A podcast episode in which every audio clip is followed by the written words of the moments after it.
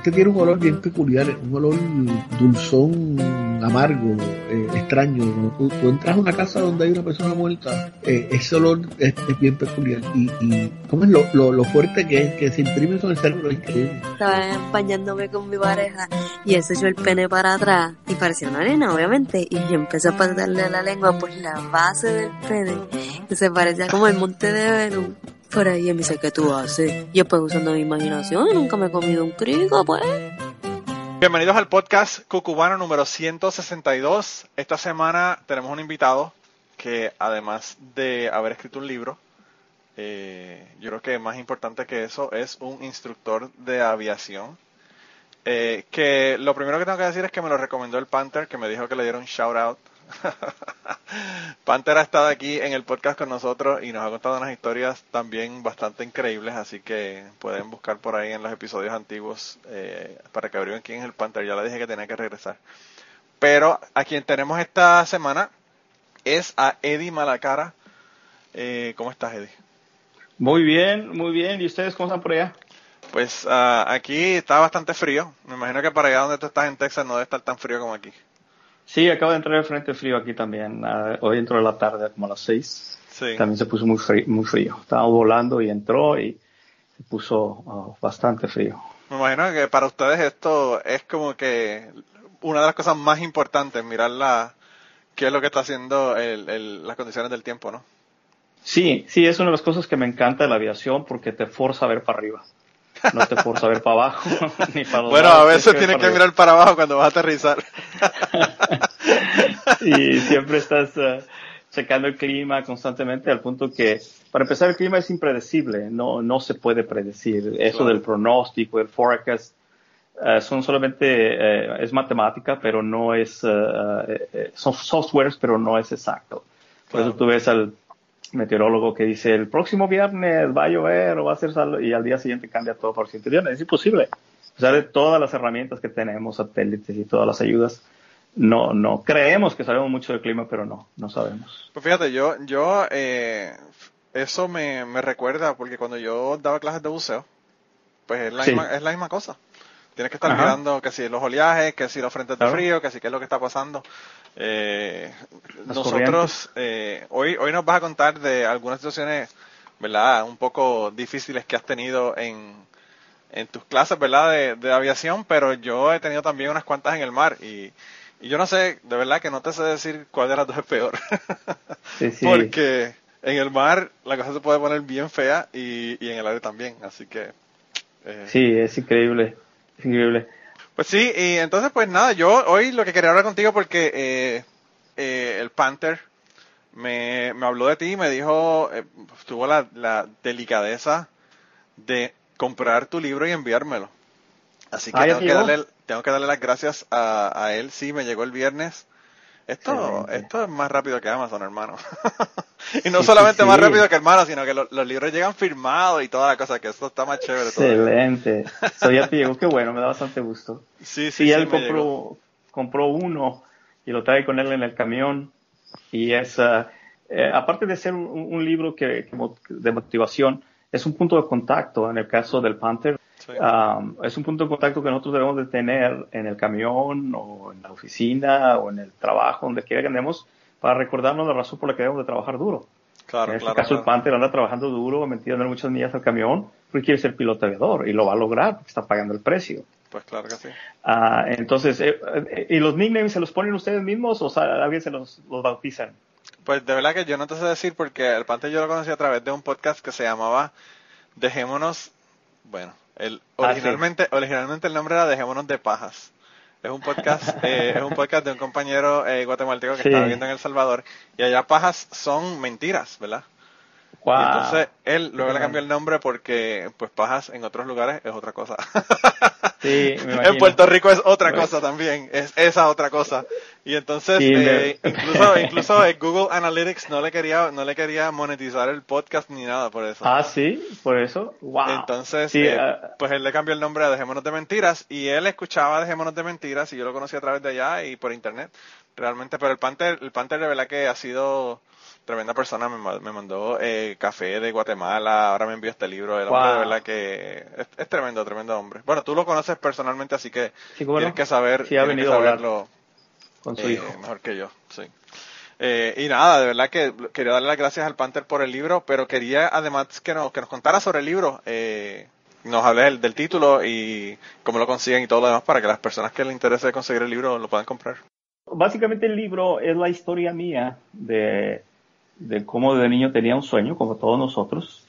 Nacemos con un sueño dentro de nosotros y es bien fácil entenderlo porque tú le preguntas a un niño qué quiere ser cuando seas grande, inmediatamente te va a decir yo quiero ser bombero, yo quiero ser ingeniero, yo quiero ser astronauta, yo quiero ser... y no hay límites. Claro. No, hay, no, no se ponen ellos límites porque no conocen los límites. Es cuando vamos creciendo, se nos va olvidando ese sueño, se nos va olvidando que no tenemos límites y nosotros mismos empezamos a encajar en otro molde que no era el original. Sí. Cuando yo, yo nací, de, de hecho los, las memorias más recientes que tengo en mi mente, una, una de ellas es uh, cuando me llevaron del kinder en Reynosa, Tamaulipas, México, me llevaron al aeropuerto y mi maestra Rosita, fíjate, todavía me acuerdo, mi maestra Rosita, me acuerdo hasta del nombre, me levantó y me puso sobre el ala de un avión.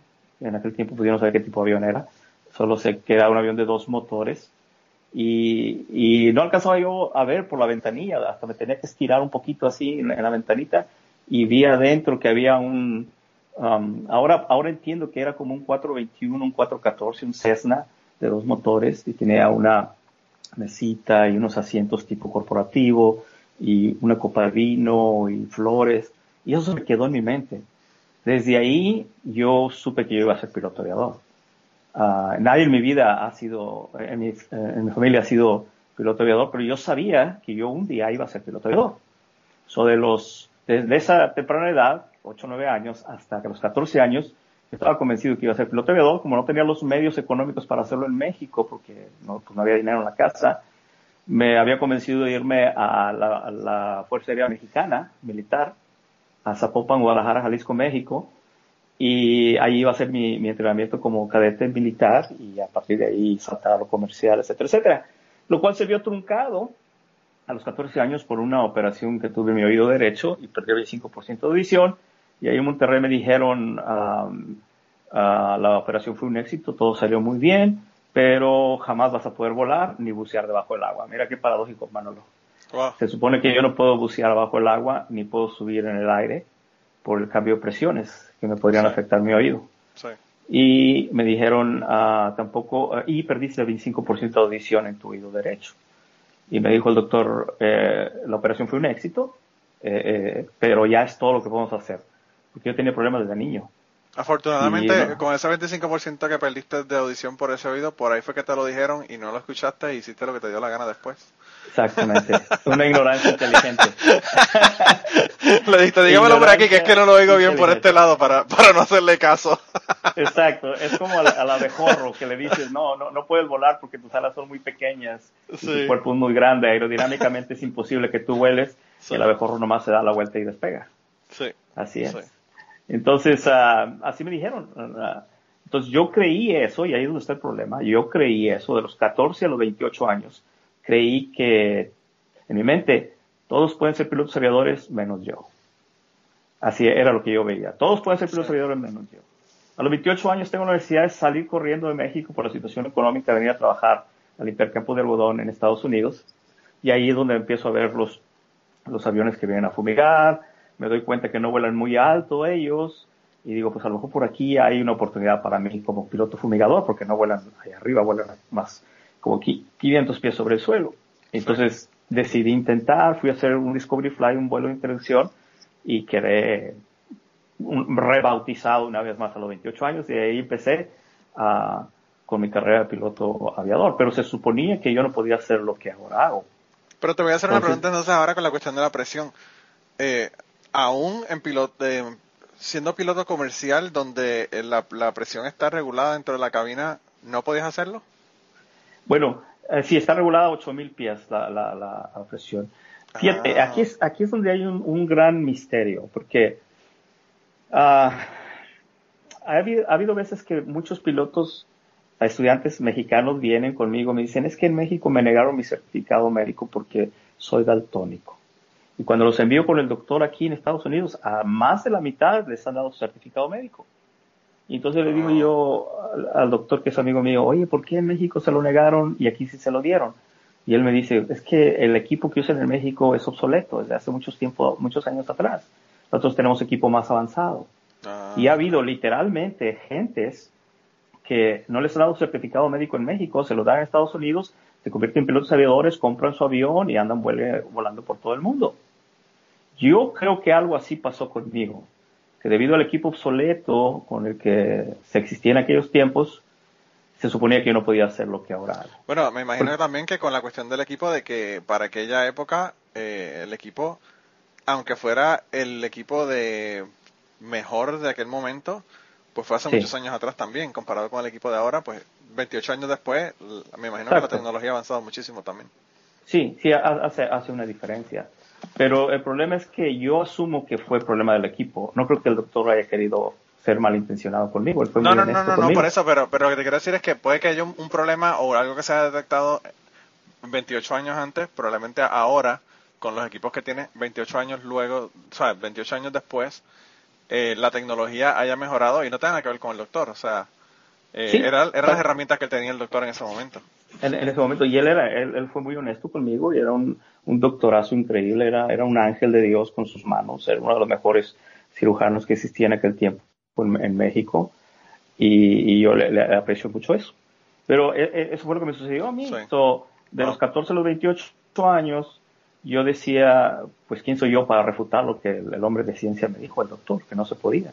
Claro. tengo que hacer algo con mi vida, ya no puedo, ya no voy a ser piloto aviador, entonces tengo que hacer algo con mi vida, y en aquel tiempo se veía mucho, yo quiero ser ingeniero, yo quiero ser ingeniero, yo quiero ser ingeniero, y pues yo también me metí a la cuestión de la ingeniería, y ya dentro de la ingeniería me di cuenta que no era nada para mí la ingeniería, sino la arquitectura, y fue pues, entonces cuando empecé por el lado de la construcción, y me alejé me olvidé del sueño de ser piloto aviador.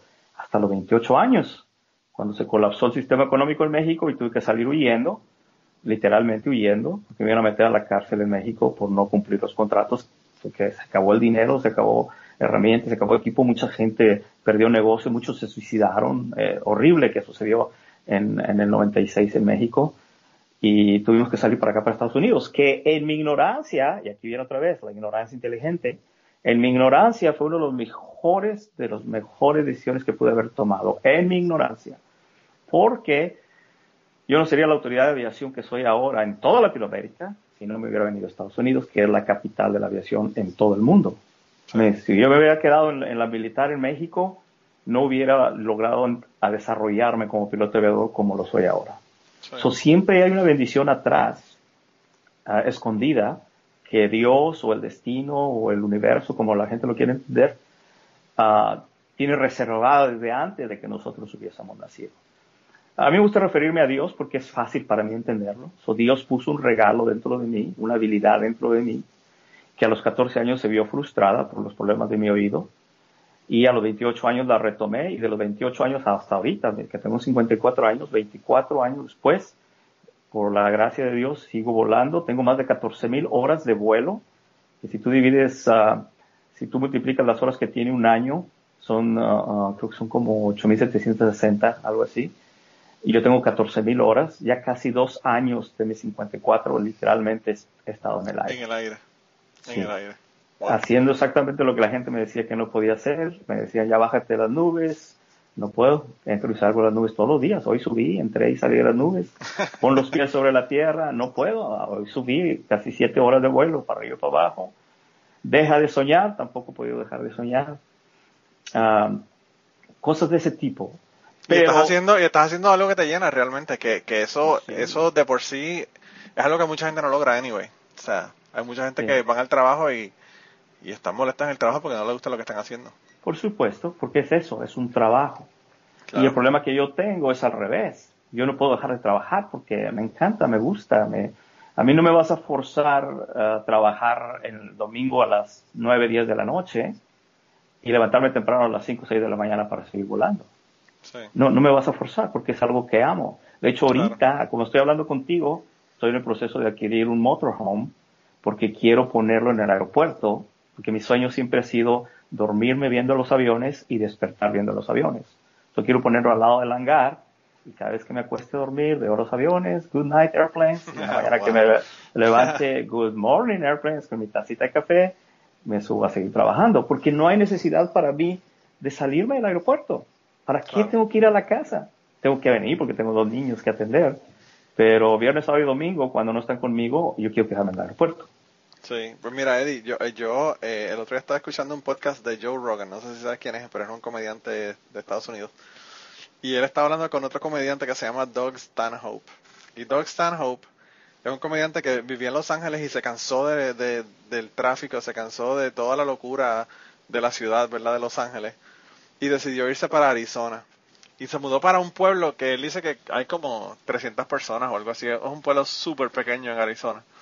Y entonces él compró una casa en Arizona y entonces lo que hace es que como él como quiera tenía que viajar para hacer su show de comedia, pues ahora viaja, pero de Arizona, de un sitio donde le gusta y donde no hay ningún problema. Entonces él, estaban comentando que hay una, hay un, hay un eh, aeropuerto en el lugar, un aeropuerto pequeño, ¿verdad? Un aeropuerto regional.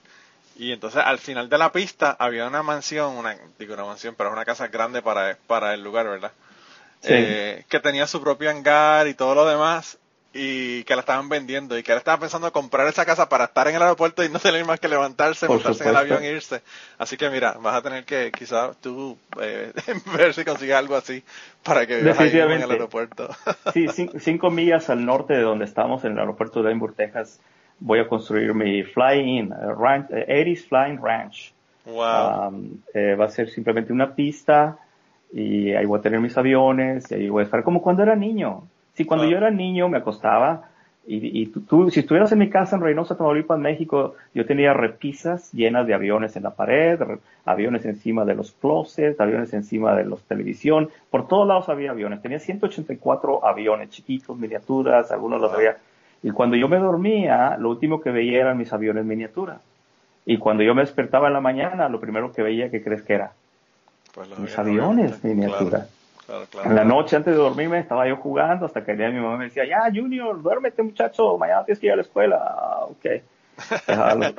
bájate de las nubes, te decían, bájate de las nubes que tienes que ir para la escuela. Exacto. Y en la mañana despertaba y antes de cambiarme, ¿qué crees que hacía? Pues agarraba mi, mi P-51, mi Mustang y empezaba a jugar hasta que venía mi mamá me decía, eh, eh, Junior, despiértate, ya tienes que ir a la escuela. Ya, sí. Arriba. Bueno, eso es lo mismo que quiero hacer ahora. Ahora quiero dormirme con mi esposa viendo mi Beechcraft Baron o viendo mi Hawker 800 o mi Learjet 45 o mi Cessna 172 uh, o el Skymaster.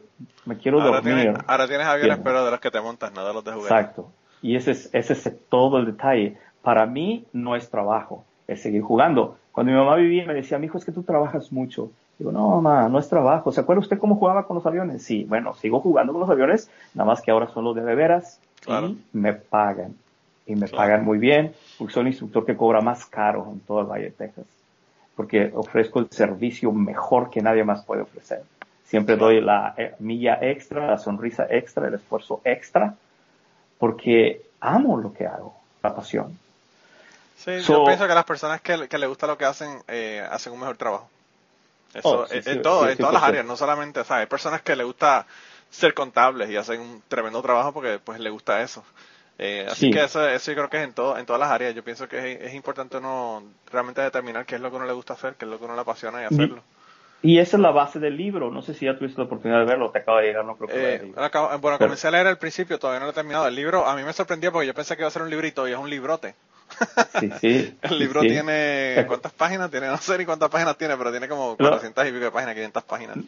Sí, y de hecho, te fijas, no le pusimos números a las páginas, para que la gente no se desespere y diga, Ay, en la página 100, faltan No, pero el libro, el libro sale muy bien porque el libro tiene letra grande.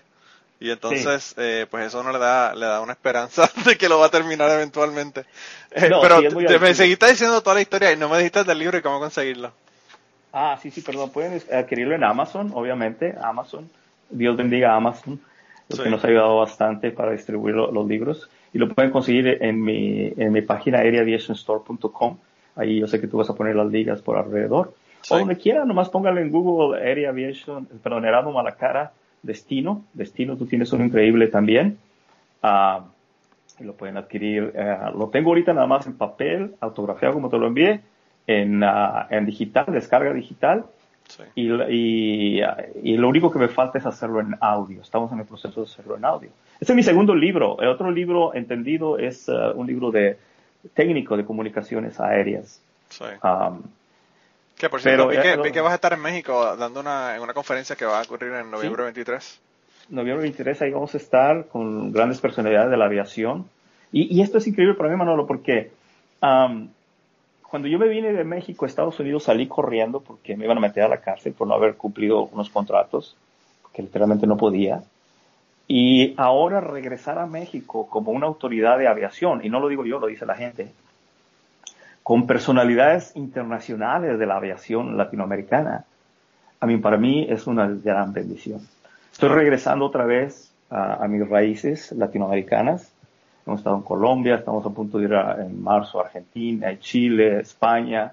Tengo gente estudiando con mis cursos online, aprendiendo a volar en estos países latinoamericanos. Tenemos presencia en toda Latinoamérica y nunca he estado allá. Entonces es increíble la magnitud de lo que tú puedes alcanzar cuando entiendes la razón para la que has nacido. Y esa es la, esencia del libro. Tú te das cuenta, en el libro empiezo um, que eh, uh, Mark Twain dijo, um, los dos días más importantes de tu vida son uno, el día que naciste, y dos, el día en que entendiste para qué naciste. Cuando tú le preguntas a una persona qué día naciste, todos no lo sabemos, tal y tal y tal, hasta te dicen soy Virgo, soy Sagitario, soy Cáncer, etcétera, etcétera. Pero cuando tú les dices para qué naciste, muchos se ofenden, porque no saben, no tienen una respuesta. Se creen que le estás diciendo que no sirven para nada cuando le haces la pregunta. Es, muy ofensivo. Y, no sé si alcanzaste a leer eh, donde hablo del peluquero, donde me fui a cortar el cabello. El peluquero que quería ser motociclista. Uh, y hizo un trabajo horrible de peluquería porque no está en su pasión. So, así hay mucha gente que ofrece servicios y que son de muy pobre calidad porque no es lo que aman, no es para lo que fueron diseñados. Entonces, yo, eh, una cosa que yo siempre le he mencionado a la gente es, eh, cuando yo doy clases de buceo, es que, que realmente le apasione y que le interese tomar las clases de buceo. Y a veces, a veces llegaban personas que querían tomar clases de buceo conmigo y qué sé yo, eran, usualmente eran eh, novios, ¿verdad? No eran parejas de casados. Porque las parejas de casados no, no son tan complacientes a veces con la, con la pareja como los novios. Cuando uno es novio uno hace 20.000 cosas que uno realmente a veces no quiere ni hacer. Y entonces eh, llegaba esa pareja de novio y llegaba el novio y la novia, el novio que súper apasionado que quería tomar clases de buceo y la novia estaba tomando clases porque el novio le estaba insistiendo que ella tomara clases. Sí, sí. Y cuando yo veía eso, yo lo que veía era un problema. Porque yo sabía, esta chica, número uno, probablemente le tenga miedo a lo que está haciendo. Número dos, es un accidente waiting, waiting to happen, como dicen los gringos. Ajá. Eh, y, y pues, eh, eh, no sé, es como, como tú dices, cuando a las personas le, interesa y le apasiona lo que están haciendo, pues la cosa es completamente diferente. Eh, sí, por supuesto. me imagino que, que pues, en tu caso, por ejemplo, eh, probablemente no llegue gente que no le interese la aviación, porque pues porque irían a donde si no le interesa la aviación. Pero a veces a mí me llegaban personas que realmente no les interesaba nada el buceo y querían ir a coger clases de buceo, pero pues era era para complacer al novio, porque los amistades fueron todos y, y querían estar, ¿verdad? Todos buceando y, y querían que esa persona estuviera incluida, pero a la persona realmente no le interesaba y era como que, pues, eh, bien, bien extraño. Similar, algo así tengo yo también. Viene el, típicamente la esposa le compra un Discovery Flight, lo que llamamos un vuelo de introducción al esposo, y ella viene con él, pero ella no quiere saber nada de la aviación, pero tiene que estar ahí porque el esposo lo quiere y todo eso. Pero sí, la aviación, como lo buceo, no es para todos. Claro. y, a veces pasa, y a veces pasa lo contrario, que la persona llega eh, la novia para complacer al novio y terminar la novia más apasionada y más entusiasmada que, el novio, así que pues, hay de todo, ¿verdad? igual sucede aquí. Y entonces en el libro contesto esas dos preguntas. Bueno, la primera ya la sabes. cuando naciste. Si doy mi, ejemplo y yo pongo al final del libro, yo quiero contestar esta pregunta um, como, una, como un ejemplo de lo que tú puedes alcanzar si lees el libro. Y digo yo, nací el 22 de julio de 1966 para enriquecer la vida de la gente por medio de la aviación. Ese es mi propósito, ese es mi meta, ese es mi regalo que Dios me ha dado aquí en la tierra. Y está funcionando, como también lo explico en el libro, porque la gente lo reconoce. La gente sabe que soy el mejor instructor de vuelo en Texas. Nada más en Texas ahorita, porque soy muy humilde. Y ese es el problema. Eso, eh, dale, dale, tiempo que ya estás viendo a México y ya estás viendo a Argentina. Ya, ya, viendo... Pronto así. Y, ese, es mi problema, porque soy tan humilde que, me, que no me doy cuenta que soy perfecto. Entonces tengo que tener mucho cuidado. yo tenía una, yo tenía una, maestra eh, de música. Yo cogí una clase de música porque pensé que iba a ser una clase fácil en la universidad y resultó ser peor que las clases de química orgánica. y entonces tenía una maestra que era argentina, y entonces ella decía que ella, ella, ella había sido pianista de la Orquesta Sinfónica de Buenos Aires. Wow. Y pues estaba viviendo en Puerto Rico hace como 30 años y allá fue que tomé la clase con ella, pero ella, eh, ella decía que, que ella era argentina y que los argentinos para suicidarse se subían sobre su ego y se lanzaban al vacío. ella misma, ella misma se reía de, los argentinos. Yo, tengo algo de eso también. Pero esa es la idea atrás del libro, pero se llama Destino, tú tienes uno increíble también. Utilizando mi ejemplo, uh, les doy, um, en otra forma, les doy, les doy herramientas de lo que yo hice para llegar a donde yo estoy, porque mi, mi idea es, tú y cualquier otra persona pueden tener lo que yo tengo, si hacen lo que yo hice, que fue trabajar duro, estudiar comunicación y portarme bien. Sí, entonces ahí les doy herramientas. Entonces, uh, de repente encuentras gente en trabajos que buscan ellos porque les pagan bien, pero no trabajan ellos bien porque no les gusta.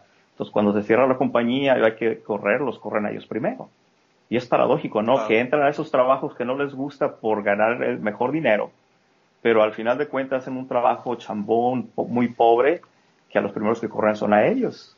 Y es paradójico que buscando el dinero, haz de cuenta que se, se, amarraron la, la, cuerda alrededor del cuello ellos solos. Claro, y no solamente eso, Eddie, sino que el, dinero tampoco lo compra todo. O sea que eso, eh, las cosas más importantes, como, como, decía Facundo Cabral, las cosas más importantes se compran, no se compran con dinero.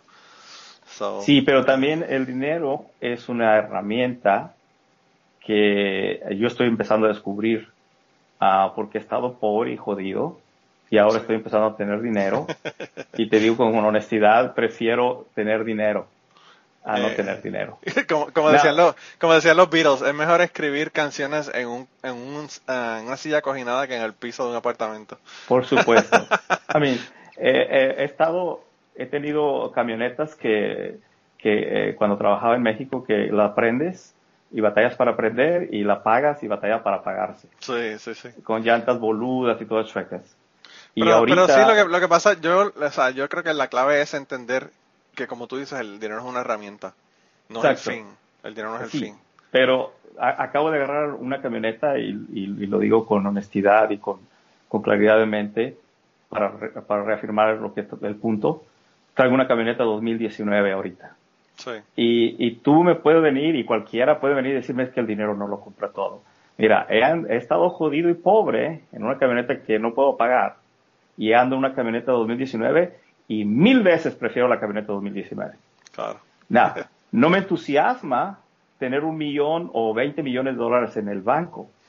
A mí lo que me entusiasma es lo que puedo hacer con un millón de dólares. Imagínate, si yo tengo un millón de dólares en el banco, eso no me entusiasma si yo tengo un millón de dólares, imagínate el tipo de avión que puedo poner, las cámaras que le puedo poner al avión, los videos que puedo hacer con ese. Eso es lo que a mí me entusiasma. Por cierto, eh, quería eh, aprovechar y decirle a las personas que vayan y busquen tu canal en YouTube, que tiene un montón de videos. Eh, incluso tienes un video en el que hablas de una de las cosas que quería que nos contaras hoy, que fue tu primera emergencia. Por supuesto. Que, que wow, de verdad que eh, fue tremenda historia y, y, eso fue una de las cosas por las que quería que estuvieras aquí para que me contaras esa historia. Claro, eh, pero déjame terminar la, parte del dinero, porque yo, yo batallé mucho con esta idea del dinero y lo hablo en el libro muy bien. Eh, cuando tú trabajas en algo que te apasiona, no puedes parar de trabajar. no vas a trabajar ocho horas porque te encanta el trabajo y vas a trabajar 10, 20, 15, te vas a convertir en el mejor, el mejor trabajador en tu ramo. Claro. Y te van a pagar, claro, ¿no? De eso se trata el trabajo. Te van a pagar y te van a pagar muy bien porque es un trabajo excelente.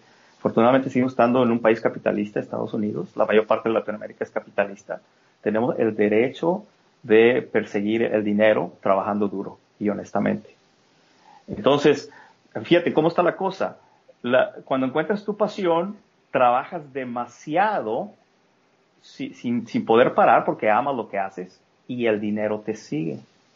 Si antes yo tenía que ser camionero, siguiendo el dinero para pagar lecciones de vuelo. Si yo seguía el dinero por medio de los camiones. Ahora vuelo aviones y no sigo el dinero. El dinero me sigue a mí. Claro.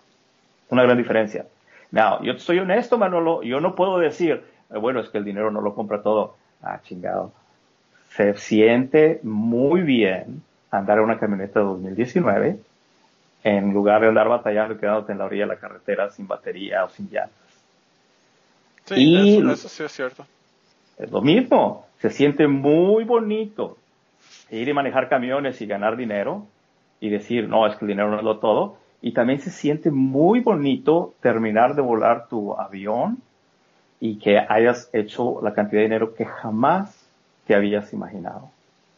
So, yo crecí, yo tengo un background religioso. Yo pertenecía a una secta religiosa hace muchos años y en esa secta religiosa era malo tener dinero. Así. La raíz de todos los males es el amor al dinero, decían. Sí, exacto. La raíz de todos los males es el amor al dinero, pero no dice que el dinero sea malo. yo crecí con, esa, con ese problema en mi mente, donde hasta hace pocos años, para mí, yo me sentía mal cuando ganaba mucho dinero. Y acuérdate, a mí el dinero, yo no lo gano, a mí me sigue el dinero. A mí la gente me, bueno, se oye mal que lo diga, pero me, me piden, me ruegan que los entrene. Sí.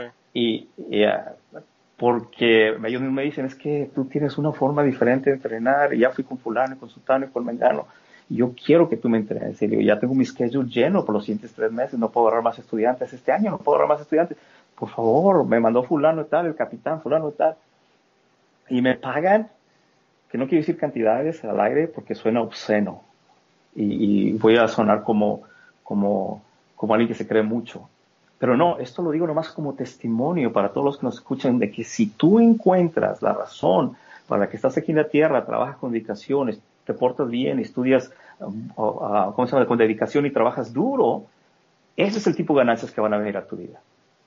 Este es el tipo de ganancias. No me digas que Jobs, Steve Jobs llegó a donde estaba sin estudiar y sin trabajar duro y el dinero que le ha llegado, no, no me digas que lo desperdició diciendo es que el dinero no es todo. Para empezar, él no seguía el dinero, igual el dinero lo seguía a él. Microsoft, eh, Gates, a los, los, Wright Brothers, los hermanos Henry Ford, todo ese tipo de gente ni siquiera buscaban hacer dinero. Ellos buscaban establecer su destino aquí en la tierra y cuando lo lograron, el dinero los empezó a seguir a ellos. So, no podemos estar peleados con el dinero. Y aquí yo sí soy muy defensivo, brother porque a mí me afectó muchísimo. A mí me afectó muchísimo. Yo, no me refería en el sentido de que de que peleemos con el dinero. Yo estoy yo estoy consciente de que si te da cáncer, el tener el dinero para pagar el tratamiento es mejor que no tenerlo, obviamente.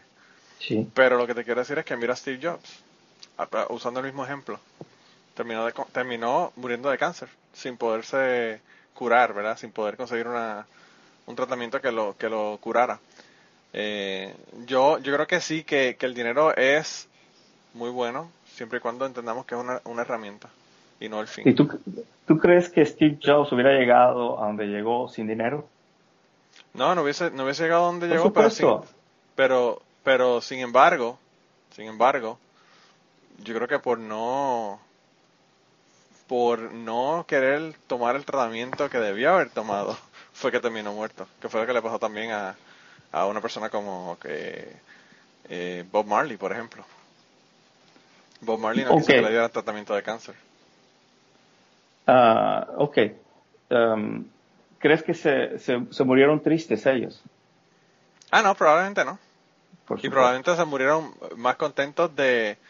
O sea, También, también hay que ver el legado, o sea, es como tú dices, el, el legado de Steve Jobs, probablemente, aunque muriese y sabía que se iba a morir, eh, lo, iba, lo iba a dejar contento porque él entendía que había hecho, bueno, el hombre ha, hecho tremenda innovación.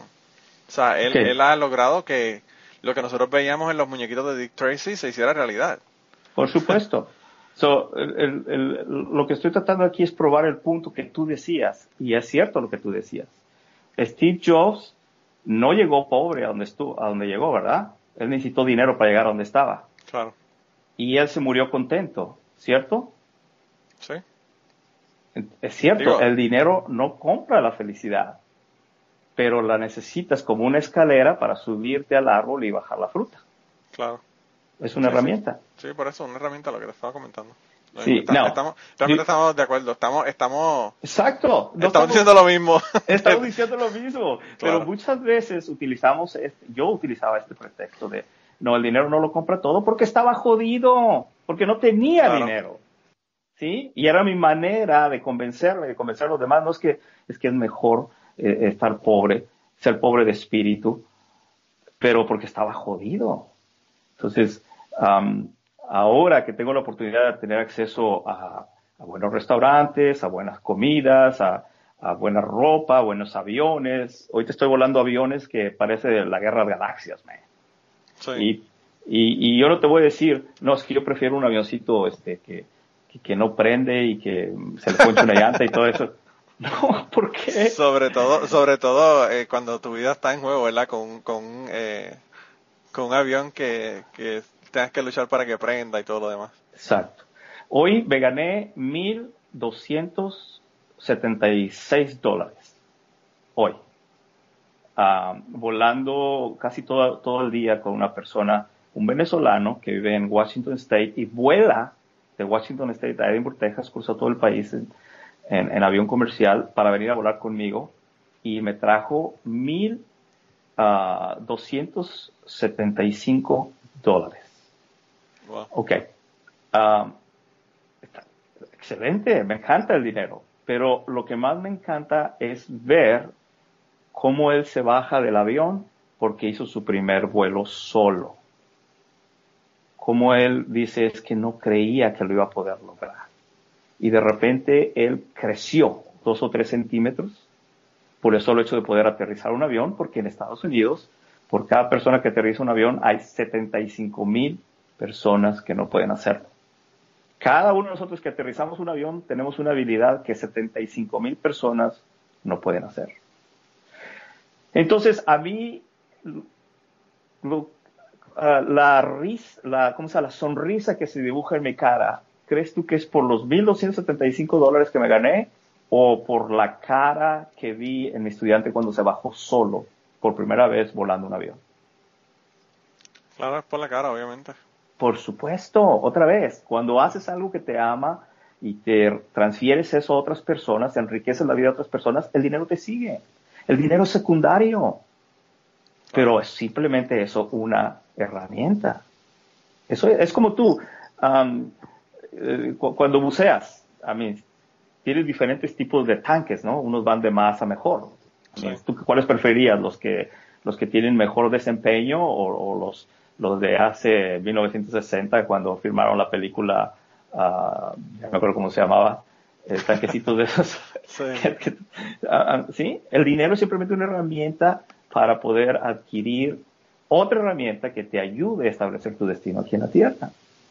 Entonces, en, en, en otras palabras, como consecuencia de tu trabajo que amas, no paras de trabajar, la gente le gusta lo que haces, la gente te da el dinero de una forma um, agradecida por lo que haces por ellos.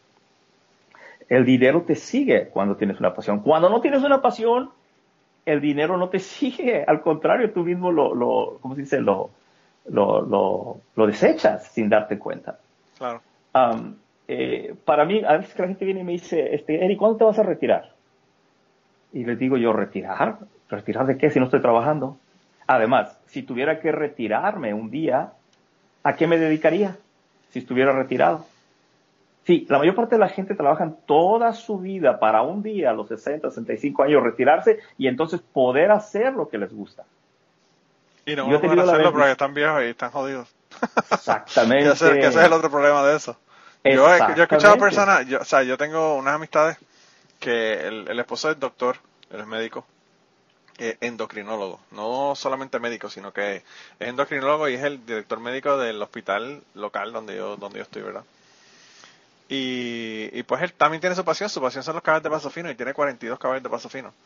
Sí. Pero, pero él, para la cuestión de viajar, ¿verdad? Que también es otra de sus pasiones, ellos han viajado mucho, pero han dejado muchos años en donde no han viajado por los caballos, por esto, por lo otro, porque tienen mucho trabajo. Entonces ahora, tienen más de 70 años, están viajando y la semana pasada estaban viendo osos polares en, en, en, Alaska, pero yo pienso que si ellos hubiesen comenzado a hacer eso 30 años atrás, probablemente eh, lo hubiesen disfrutado muchísimo más que ahora, que ahora, eh, bueno, la esposa tuvo que tener hasta una, un reemplazo de cadera y 20 cosas, o sea que pues no tiene la movilidad que tenían antes.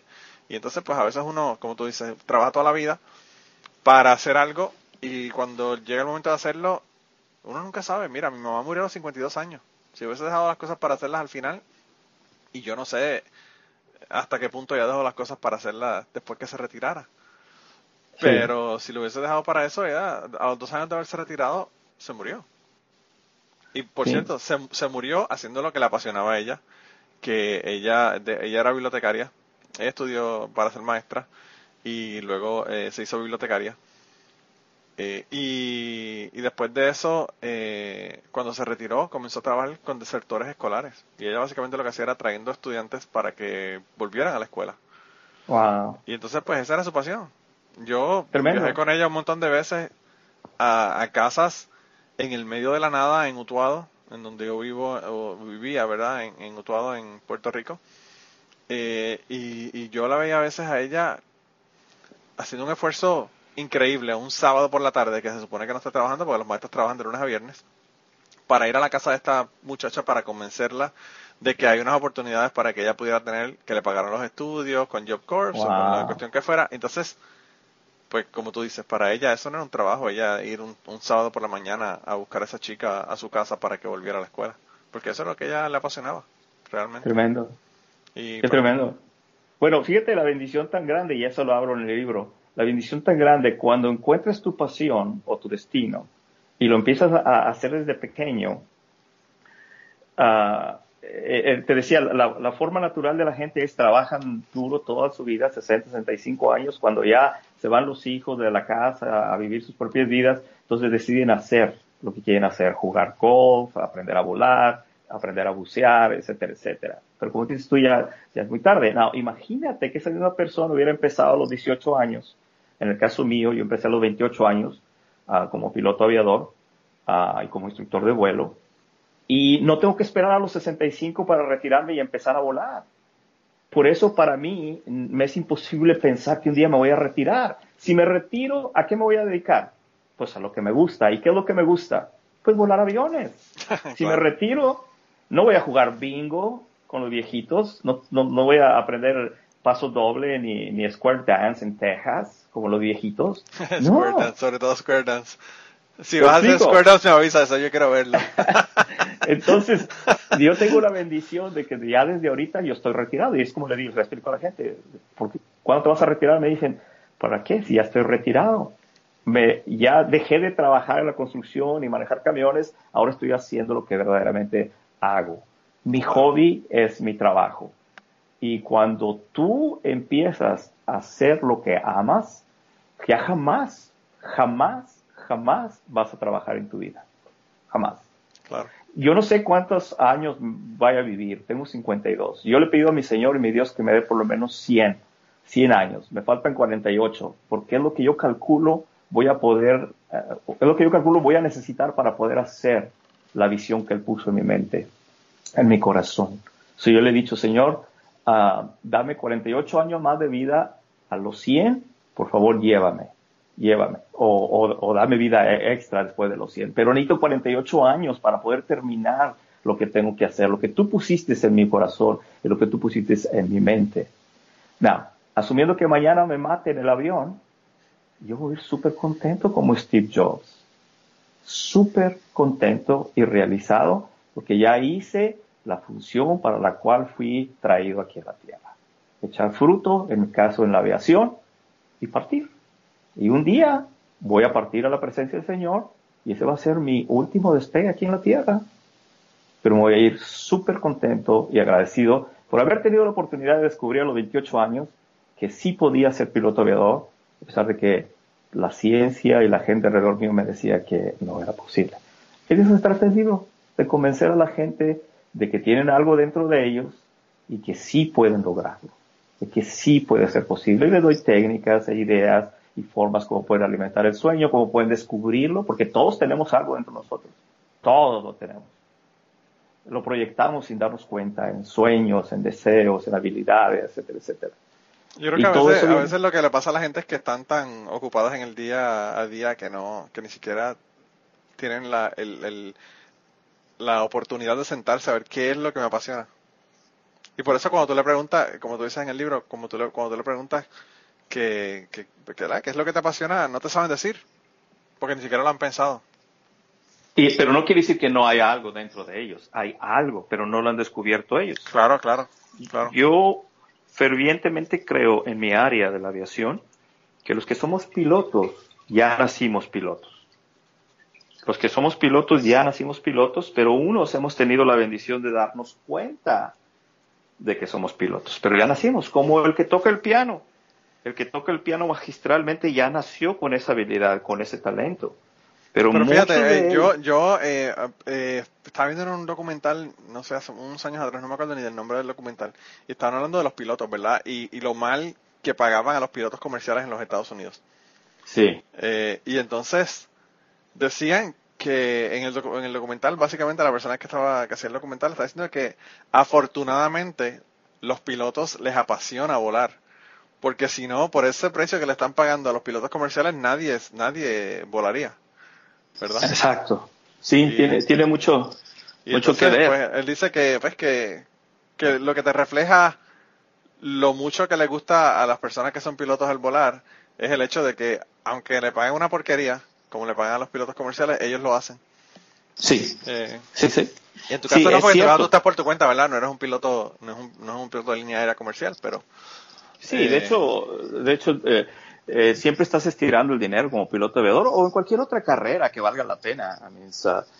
no, no, a menos que vengas de una familia rica, claro. Ah, vas a tener que trabajar por ese dinero y lo único que te va a sostener esas veces que estés cansado y deprimido y tirado, en ya no te quieres levantar, lo único que te va a sostener y te va a forzar a levantarte es eso, el sueño, la, pasión, el deseo de verlo realizado. ¿Esto? Mira, yo, yo hablo de un ejercicio, más adelante en el libro lo vas a ver.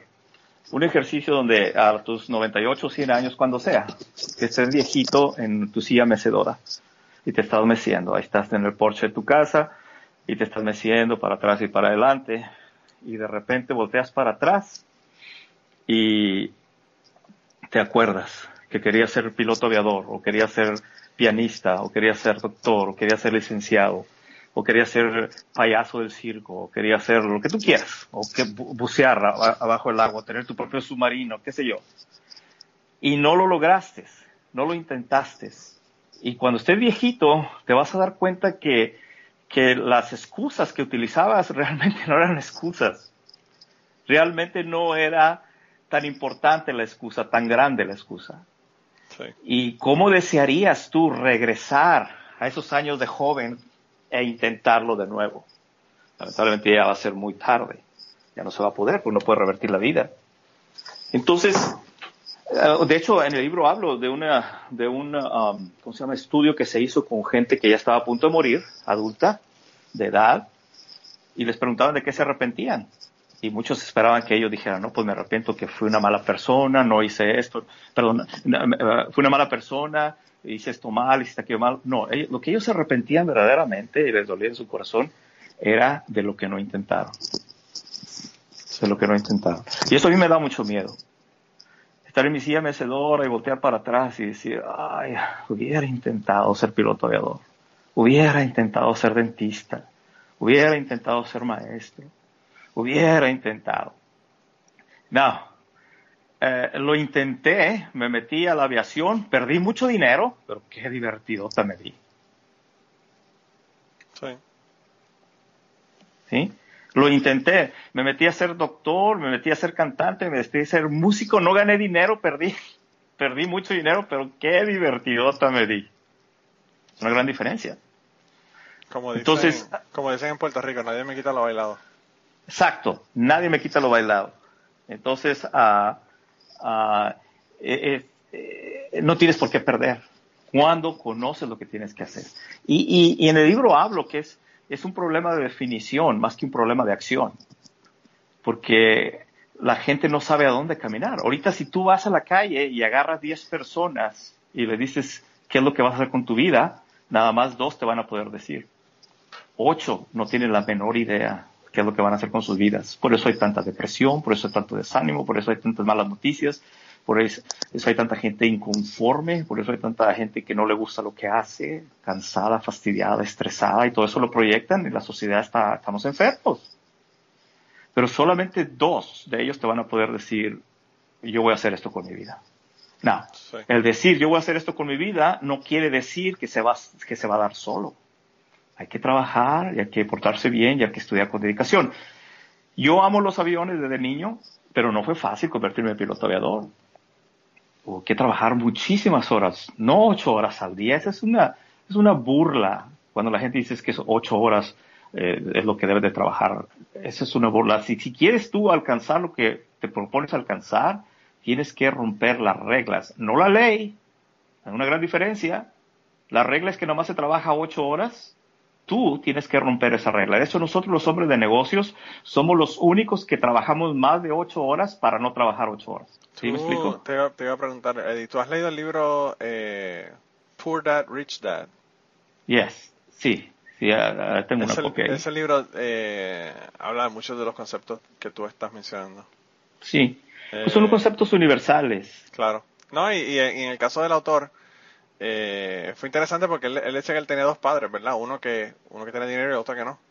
Y entonces él veía, veía las dos caras de la moneda, él tuvo la, la, la ventaja de ver, de ver las dos cosas, ¿verdad? Eh, sí. Y darse cuenta, ¿verdad? De que, de cómo es que a veces uno tiene que, que operar para que, para lograr las cosas que uno quiere, realmente. Exacto. No, no, no fue fácil para mí. Yo tuve que trabajar muchas horas.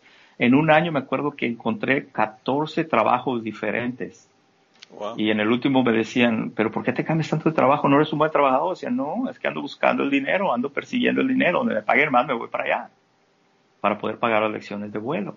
Claro. Pero la limitación más grande que uno puede tener es convencerse a sí mismo. De hecho, Henry Ford fue el que dijo, si crees que puedes alcanzarlo o no puedes, que, o crees que no puedes alcanzarlo, estás en lo cierto, en las dos. So, cuando Eri o Manolo o Pancho o Juan o Felipe se convencen, no, yo no voy a poder hacerlo, está en lo cierto, no lo va a poder lograr.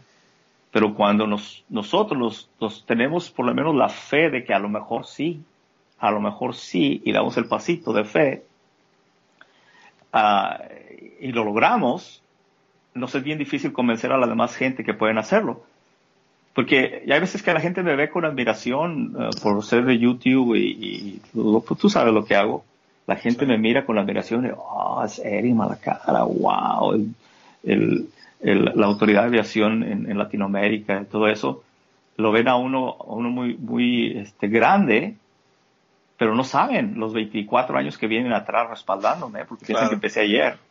Sí, es, interesante. A, todo el mundo, yo pienso que a todas las personas que, son exitosas le pasa, que se creen que eh, la gente incluso los, los, los eh, te dice? Los envidia o los menosprecia porque dicen, ah, una persona qué sé yo, empieza a tocar una guitarra y toca la guitarra increíblemente. Sí. Y dicen, wow, qué suerte tuvo que lo descubrieron y se hizo músico. Pero no tiene nada de suerte. El hombre dejó los dedos en la guitarra para poder lograr ser lo que él era, ¿verdad? Exacto. Eh, y yo pienso que también eso es lo que ocurre, eh, lo que ocurre con, con la gente, ¿verdad? A veces la gente quiere hacer muchísimas cosas, pero no paga el precio, no quiere pagar el precio de, de, hacerlo, ¿verdad? Entonces, yo aquí tengo personas en mi trabajo, por ejemplo, que hablan que, ay, que estudiar en la universidad es una estupidez, realmente eso es botar el dinero. Y yo le digo, bueno, pero si tú no hubieses ido a la universidad, no te hubiesen cogido a trabajar aquí donde yo trabajo. Por supuesto. Entonces, ¿de qué estamos hablando? Sí, sí. Eh, sí, es, es, increíble, pero es, es, cierto, es una paradoja. mi, madre decía, mi madre decía que eso es como poner dinero en el banco. Sí. Dedicarle tiempo y esfuerzo a lo que uno quiere es ponerle dinero en el banco. Sí, si te das cuenta, es dinero en el banco. Todo lo que le metes a tu mente en forma de estudios uh, es dinero en el banco.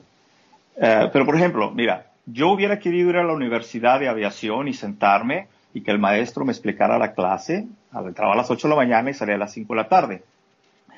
Uh, ¿Tú crees que iba a ser pesado para mí estar sentado que me explicaran los temas de aviación? No, porque amo la aviación, pero no tuve la oportunidad de, ir a la escuela. Sí, eh, no, imagínate, a mí me hubiera gustado ir y, sentarme en la escuela a las 8 de la mañana, a las 6 de la tarde, pero no podía. No podía, ¿por qué? Porque tenía tres hijos, había que trabajar, atender a los hijos son primero, y luego a las 5 de la tarde había que ir a buscar un segundo trabajo, limpiar baños y, y mesero, bueno, ni de mesero porque no hablaba inglés, de bus boy, y luego terminaba ahí, luego a, lavar aviones o hangares y todo eso. Eso no había tiempo de ir a la escuela, no había dinero para ir a la escuela. Entonces yo me refugiaba en, en, en, mi apartamento, ya que los niños se dormían, con mi librito, en aquel tiempo los diccionarios para traducir de inglés a español eran unos librotes bien gruesos que parecían un ladrillo y agarraba mi libro, mi manual de vuelo y empezaba a traducir palabra por palabra, porque en aquel tiempo no había internet, no había cursos de inglés, español, no había nada de eso. Palabra por palabra. Media página me tardaba cuatro horas en traducirla, palabra por palabra. ¿Era pesado? No, porque amaba lo que estaba haciendo. Y ahora, estoy hablando hace 24 años, ahora lo que hice hace 24 años es lo que me permite ahora hacer el trabajo que yo hago porque puedo enseñar en inglés and I can teach in Spanish. Puedo cambiar al inglés o I can change to Spanish. I can do both al mismo tiempo. So that's a skill that me tomó mucho tiempo llevarla a cabo. Y ahora puedo escribir en inglés, puedo entender en inglés, puedo hablar en inglés, puedo enseñar en inglés y en español. El punto es este, el precio que pagué hace 24 años, ahorita se ve reflejado en forma de dinero, en forma de abundancia económica. Pero fueron 24 años. Claro. Y mis cursos son muy exitosos porque están en español con traducciones al inglés, porque la gente dice, ¿de qué me sirve comprar este curso en inglés? Por un oído me entra y por el otro me sale. Claro. Eh, sí, entonces hay, hay que pagar el precio que mucha gente no quiere. Bueno, y ya en unos segundos continuamos con la conversación del día de hoy y las historias que nos están contando, pero quería eh, pedirles un favor. Lo más importante que les voy a pedir es que compartan este podcast, compartan en sus redes sociales, vayan a iTunes, déjenos un review si quieren para que las personas nos puedan encontrar en iTunes. Y si además de eso te gusta nuestro podcast, te gusta lo que hacemos y quieres apoyarnos, pues yo creo que la mejor forma de apoyarnos es ir a patreon.com slash cucubano y allí puedes hacer una donación ya sea mensual o de una sola vez para contribuir al podcast y tener acceso a un montón de contenido que no está en el podcast regular. Así que nada, ve, apóyanos y nada, regresamos con la conversación del día de hoy. Entonces, recuerda, para mí era imposible que yo volara. Mantén eso en tu mente mientras te voy a decir lo siguiente. Era imposible que yo volara. En mi mente, de los 14 a los 28 años, todos podían ser pilotos menos yo. Mantén eso en tu mente. Si tú hace 24 años me hubieras visto, me hubieras dicho, hey, un día tú vas a ser piloto privado con capacidad de instrumentos para volar a ciegas, vas a ser piloto comercial, piloto multimotor, vas a ser instructor de vuelo, instructor de vuelo multimotor, instructor de vuelo instrumentos, vas a ser chief instructor, assistant chief instructor, dueño de tu escuela de aviación, dueño de tus videos ah, de tu escuela online y vas a ser seminarista y conferencista en toda Latinoamérica vas a hablar en inglés y en español, vas a enseñar en inglés y en español, vas a enseñar en lugares donde nunca has estado. Y yo te hubiera parado y te hubiera dicho, hey Manolo, espera, ¿por qué te burlas de mí, Manolo? ¿No te das cuenta cómo estoy? Oh, eso preguntaba, ¿qué droga te metiste? Sí, ¿qué droga te metiste? ¿No sabes que estoy bien jodido? Mira cómo estoy, no traigo dinero, no hablo inglés, no tengo papeles, no tengo esto, no tengo lo otro, no tengo aquello. ¿Por qué? ¿Por qué te burlas? Yo te lo hubiera tomado así, una burla. ¿Por qué te burlas de mí? ahora después de 24 años puedo voltear para atrás y es fácil ver que aunque no fue fácil, ah, no fue imposible tampoco. Esa es la idea en el libro. En, la idea en el libro es que la gente no puede tener la pasión y el ánimo de pagar el precio porque no saben qué es lo que les va a dar pasión, lo que les va a dar el deseo de seguir adelante. Si tú sigues eh, enseñando a bucear. Yo ahora, ahora en Estados Unidos no estoy enseñando a bucear. No, pero cuando lo hacías. Estaba en Puerto Rico. Eh, y te gustaba, era tu pasión. Me encantaba. Si te hablaban el, domingo en la noche, ibas en camino a la fiesta y te decían, tienes que venir a enseñar a bucear, ¿ibas a bucear o ibas a la fiesta? No, yo, no solamente eso, que, eh, si eso por lo menos era para ganar dinero. a, mí, a mí yo a veces salía de mi trabajo, yo trabajaba de, el, la tienda estaba abierta de 10 a 7, generalmente yo no llegaba a las 10 de la mañana, pero eh, cuando salía de la tienda a bucear, a veces yo salía a las 7 de la noche y había dos amigos que me decían, vente, vamos a hacer una buceada nocturna y nos íbamos a las 9 a bucear y salimos a las 12. Claro. Eh, y, a, un, punto lo vas a retomar porque no te va a dejar la pasión de la buceada solo. Sí, yo quiero, volver a hacerlo, quiero volver a hacerlo definitivamente. Lo que pasa es que aquí, con todas las buceadas que yo he hecho, ya como que soy bastante exigente en dónde me voy a meter. Ah. No me voy a meter a, pues un, a, un, charco donde no pueda ni ver. Claro. Y en 15 o 20 años estamos hablando del Jack Cousteau de, Puerto Rico, eres tú, ¿no? yo digo que yo digo que a mí el, el mar rojo me broke me, El, mar rojo me, dañó porque después que tú usas el mar rojo, entonces dices, ¿para que yo voy a ensuciar el equipo en este charco sucio? Pero buceas porque está ahí, nada más por eso. Claro. Sí, porque está ahí, nada más. Entonces... Aquí me invitaron, me invitaron recientemente para ir a ver un, hay un eh, lugar eh, donde, donde hacen buceo aquí al lado donde yo vivo, donde está el avión que utilizaron en la película US Marshals, que lo hundieron. Órale. Así que eso, voy a tener que ir a verlo. Para eso, para eso sí vale la pena. Increíble. ¿Has ido a bucear a los cenotes en, en, allá en Cancún, en Mérida? No, he ido, pero, quiero ir. ¿Te gustaría ir, quiero ir? allá y me encantaría ir a, al Blue Hole en Belice. ¿Y qué, qué necesitas para ir allá y al Blue Hole en Belice? Bueno, lo primero es eh, el tiempo, el dinero y los niños que uh un poquito. Para que la esposa no me mate por dejarla con tres muchachos. Por supuesto, es, pagar, pagar el precio. Y una vez que vayas allá y regreses del cenote y de, de Belice, ya no vas a ser igual. No, claro que no. igual, que, no, igual que no fue igual cuando regresé del mar, del Rojo. Exacto. So, volvemos a lo mismo. Cuando tú sigues tu pasión, fíjate, ya no estamos hablando de, de buceo, ni de pies para abajo, ni de aire comprimido, no, no. No estamos hablando nada de eso. Estamos hablando de enriquecimiento en tu vida. Claro. Pero tienes que ir a Belice, tienes que ir a los cenotes en Cancún, tienes que ir a ver el avión allá a la Florida, donde esté. Tienes que ir al Mar Muerto. ¿Me explico? Sí. Y, y ese deseo, esa, esa pasión que tienes por la buceada, termina enriqueciendo tu vida de una manera que jamás te habías imaginado. No. Imagínate que hace 24 años te hubieran dicho que no ibas a poder bucear. Imagínate todo lo que te hubieras perdido porque les creíste que no pudieras bucear o en mi caso que no podía volear.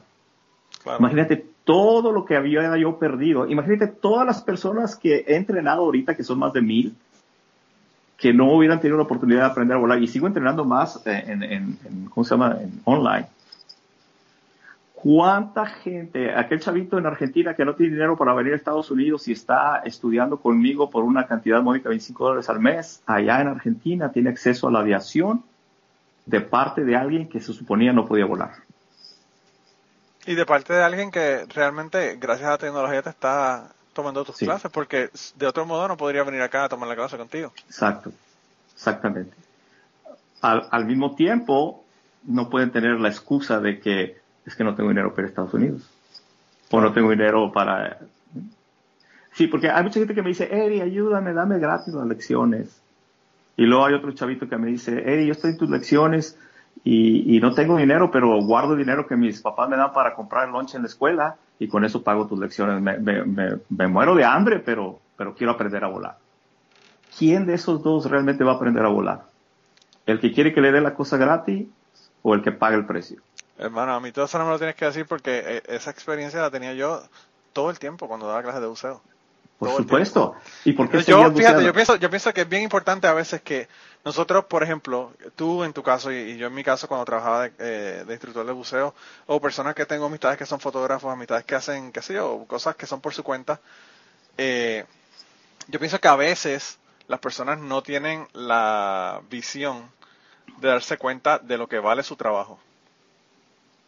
Y yo creo que es bien importante que las personas eh, aprendan muy temprano lo que vale su trabajo y que no se devaloricen o, no eh, cobren menos de lo que ellos entienden que, vale su trabajo. A veces a mí me decían, eh, personas venían y me decían, ah, que la clase de uso es tanto dinero, pero en tal otra tienda la están dando a dos por uno, dos personas por uno.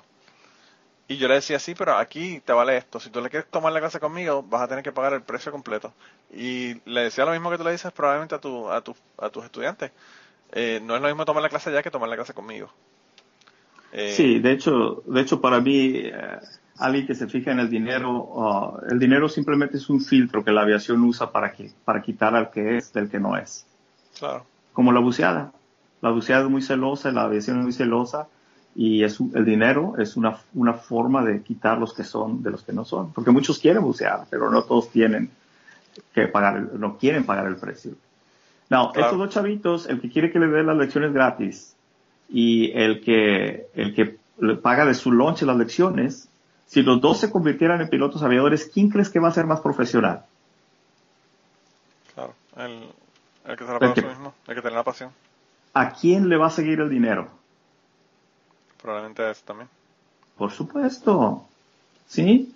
Cuando encuentras tu pasión, pagas el precio, pero en el caso de la aviación o, en el caso de lo que la persona haga con pasión, el dinero empieza a regresar a ti. Empieza a regresar porque te conviertes en una persona que da en, en, en, en abundancia, pero al mismo tiempo atraes a ti abundancia. Porque haces. La gente quiere estar contigo. La gente quiere oír de ti. La, gente quiere, en mi caso, volar contigo. No quieren volar con Pancho el Mofles o con Juan el Tuercas, quieren venir con Eri Malacara. Porque como ellos dicen, es que tú tienes una pasión increíble.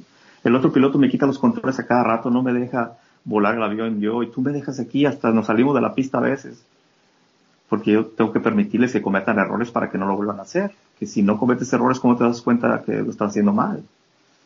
Entonces, todo eso la gente lo ve lo ve y se sienten atraídas hacia mí porque hago algo con pasión. No, no van con el otro instructor que cobra más barato, pero es un cascarrabia, les quita los, los controles, no le aprende nada, se frustran, etcétera, etcétera. Y yo he tenido que incrementar mi precio, mi salario, como un filtro para no recibir tanta gente. Si tú me pides una tarjeta de presentación, te la voy a negar porque no uso tarjetas de presentación. Y la razón por la que no uso tarjeta de presentación es que ya no puedo atender más gente. Yo no cargo tarjetas de presentación. Sí.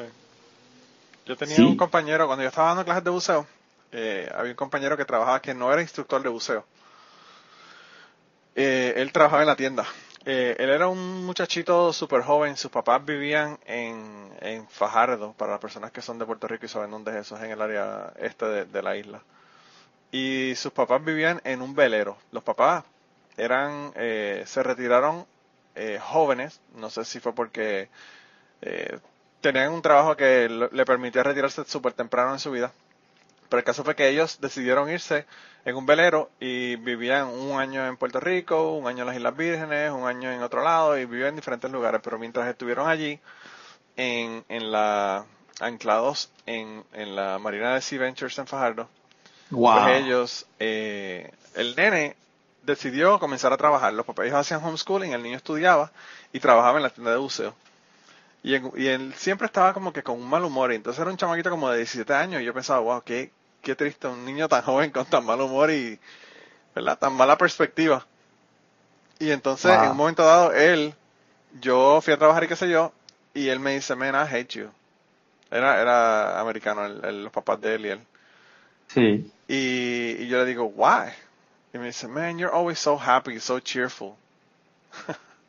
como que él le molestaba que yo estaba siempre contento, haciendo chistes, siempre de buena, de, buena, de buen ánimo, ¿verdad? Y entonces yo lo que le dije fue, nosotros estamos vendiendo diversión. ¿Cómo nosotros vamos a estar aquí con mala cara para venderle a la gente diversión? Tú sabes. Y entonces el jefe él incluso le decía, ah, eh, cierra la tienda, tranquilo, no te preocupes, cierra la tienda hoy y vete a bucear con, lo, con la gente en el, en el bote. Y él decía, no, no, porque la tienda, ¿cómo se va a dejar eh, cerrada? Que sí, qué sé yo qué. y yo le decía, hermano, el jefe te está diciendo que cierres la tienda y que te vayas a bucear con nosotros, vamos a bucear. Realmente eso, ¿por qué tú trabajas en una tienda de buceo si no te interesa el buceo? Sí, es increíble. Muchos de esos casos los ves, no solamente con gente joven, uh, sino con gente adulta y no sé cuál sea más triste. El gente joven pues todavía le da chance, no ha vivido, pero la gente ya grande, 40, 50, 60, 70 años, que siguen caminando por la vida sin, sin una meta que tirarle, sin un objetivo, cascarrabias, enojados con la vida, frustrados, mal sabor en la boca. Eh, eso es triste, viejo. Eso es triste, el tener que vivir una vida de 60, 70, 80 años sin un propósito. Eso, eso no, no puedo yo imaginármelo. E, eso sí que sería el infierno aquí en la tierra. Y así hay mucha gente. Así hay mucha gente ahorita. Pero bueno, eh, cuando la gente me ve y me dice, Eri, todo esto, por la popularidad que tengo, y yo les digo, es que tú puedes tener lo que yo tengo si haces lo que yo hice. Y es cuando se dan el reparo para atrás. Porque no creen que puedan tener lo que yo tengo. Pero tú crees, tú crees que es porque no pueden creerlo o tú crees que es porque no quieren hacer el esfuerzo de, tenerlo? Eh, no, creer. Cuando la gente me pregunta y me dice, oye, Eri, ¿qué es lo más difícil eh, que has tenido que hacer para poder llegar a donde estás? Sin duda alguna en mi corazón te digo el creer. Una vez que creí que se podía hacer, se da. Claro, no, no, eh, eh, como te digo, es, es, es, en pasitos, como una escalera, va subiendo, un step, step, uh, poco a poco. Uh, hace 24 años, si me hubiera dicho lo que hoy tengo, te hubiera, te hubiera dicho, está mal. No, no se puede. Pero, digamos, en mi sueño, en mi destino, que, que es un sueño vivo, porque justo cuando llego a, donde, a, lo que quiero alcanzar, crece. Y llego al siguiente nivel y crece, y crece, y está creciendo, y es un sueño vivo. no sé dónde vamos a parar con todo esto de la, de, de la aviación. Pero el punto es que para mí lo más difícil fue creer que sí podía lograrlo. Cuando creí que sí podía lograrlo, entonces vino el problema de que hay que trabajar duro, hay que estudiar con dedicación porque no tengo dinero para ir a la escuela, hay que buscar dos o tres trabajos para seguir adelante y hay que portarte bien, no puedes meterte en droga, no puedes andar manejando borracho, no puedes andar haciendo cosas malas que, que no van a edificar tu vida o la vida de los demás. Pero cuando creí que podía lograrlo, se dio.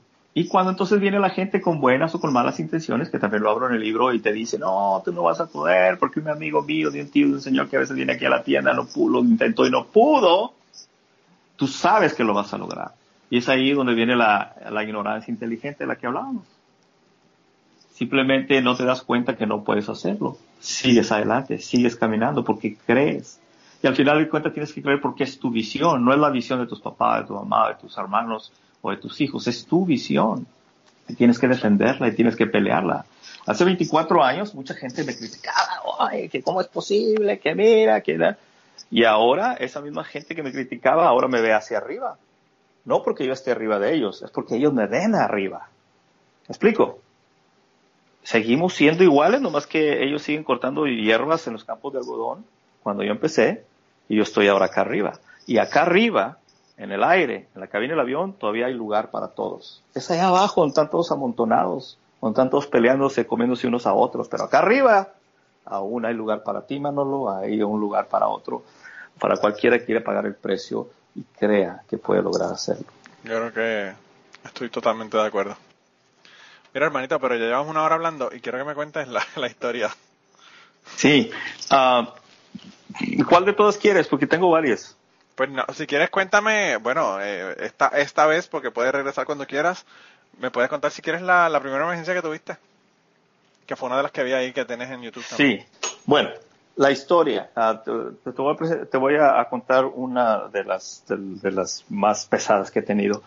Ah, y fíjate cómo está todo atado, eh, en el caso mío, a lo de la aviación. Sucede que cuando yo empecé a trabajar como instructor de vuelo en el estado de Arkansas, que es uno de los estados más racistas que hay, lo digo con respeto para, para mis, mis amigos de Arkansas. Como ¿Has, estado, en, ¿Has estado en Kentucky?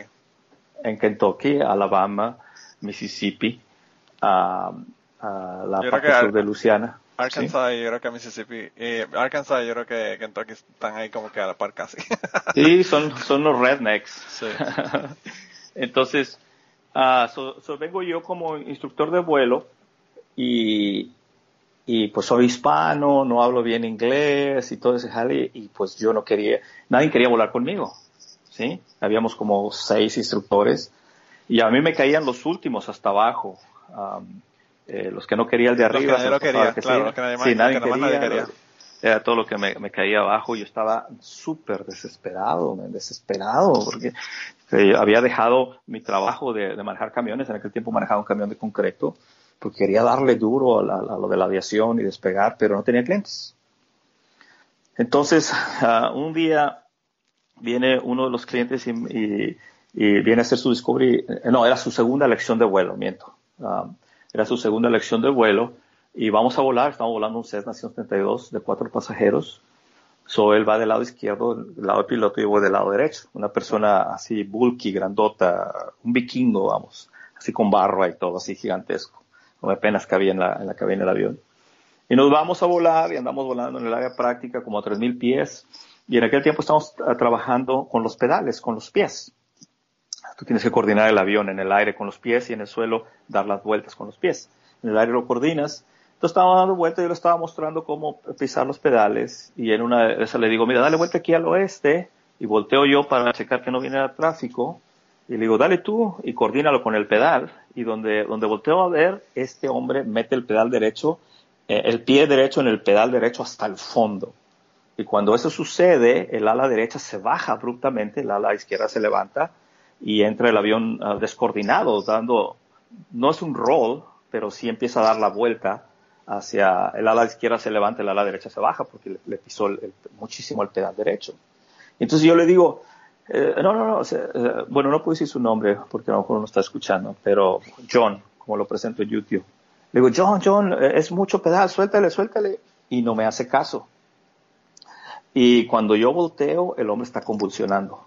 Le dio un ataque epiléptico.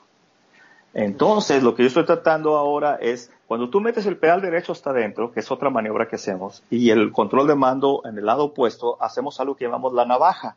Es una maniobra que nos permite bajar abruptamente sin que la velocidad se desacelere. Porque tú puedes bajar la nariz del avión y vas a bajar rápidamente, pero la velocidad se va a acelerar y no vas a poder aterrizar el avión. Tú tienes que encontrar una forma de desacelerar, de, bajar rápidamente sin que se incremente la velocidad. Y ahí es donde hacemos eh, el forward slip to land o la navaja que le llaman. Invierte los controles. Con el pie le dices que vaya al lado derecho, con la mano le dices que vaya al izquierdo, el avión se confunde y empieza a descender de una manera descontrolada, si tú quieres, de una manera rápida sin que se aumente la velocidad. Una maniobra increíblemente hermosa de hacer, de experimentar, excepto en esta ocasión. So, este hombre eh, sume el pie derecho en el, en el control derecho en el ruedo del avión y el avión empieza a dar vuelta a la derecha, a hacer un roll. Obviamente por instinto yo empiezo con el control de mando en las manos al darle al lado izquierdo y entramos en una navaja perfecta, la mejor navaja que he tenido yo. Estamos como a 3.000 pies. So, ahí venimos hacia abajo, perdiendo mucha altura sin que se acelerara el avión. Obviamente vamos a impactar al suelo, so yo necesito que este hombre, cuando ya me doy cuenta que está convulsionando, porque está completamente eh, freeze, froze, ah, congelado, el pie derecho se le queda pegado adentro del rudder. Y yo me acuerdo cuando trato de quitarle el pie, de cuenta que estaba agarrando las piernas de este hombre, cada pierna era como agarrar una, una pelota de, baloncesto así, tratando yo de sacar la pierna del pedal del rudder. Y no, y no podía, porque era muy, estaba muy corpulento el hombre, no podía. Y si no, si no destrabo el pie del ruder, pues vamos a impactar la tierra. O sea, de 3.000 pies ahí venimos para abajo. Ya estoy yo desesperado, desesperado, ¿qué es lo que voy a, cómo le voy a hacer? Y yo sé que fue Dios quien puso en mi, en mi mente en mi, en mi mente meter mi mano entre las piernas de él y abajo del asiento ah, está el candado que, nos, nos, nos, asegura el suelo y levanto el candado yo entre las piernas de él, inmediatamente con la misma presión que tenía en los pedales se va para atrás. El, asiento se desliza y él se va hasta atrás, so él queda a mi izquierda y atrás de mí, casi en los asientos de atrás. Ella sigue convulsionando. Y ya, finalmente se destrabó la pierna, entonces ya pude yo controlar el avión. Ya estamos como 1800, 1600 pies más o menos del suelo. Entonces ya empiezo a controlarlo.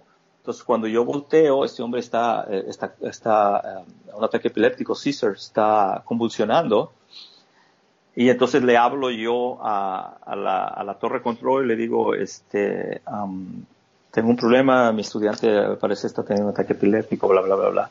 Entonces él me dice, ok, vente, vete al aeropuerto, este, te vamos a abrir las pistas para que aterrices.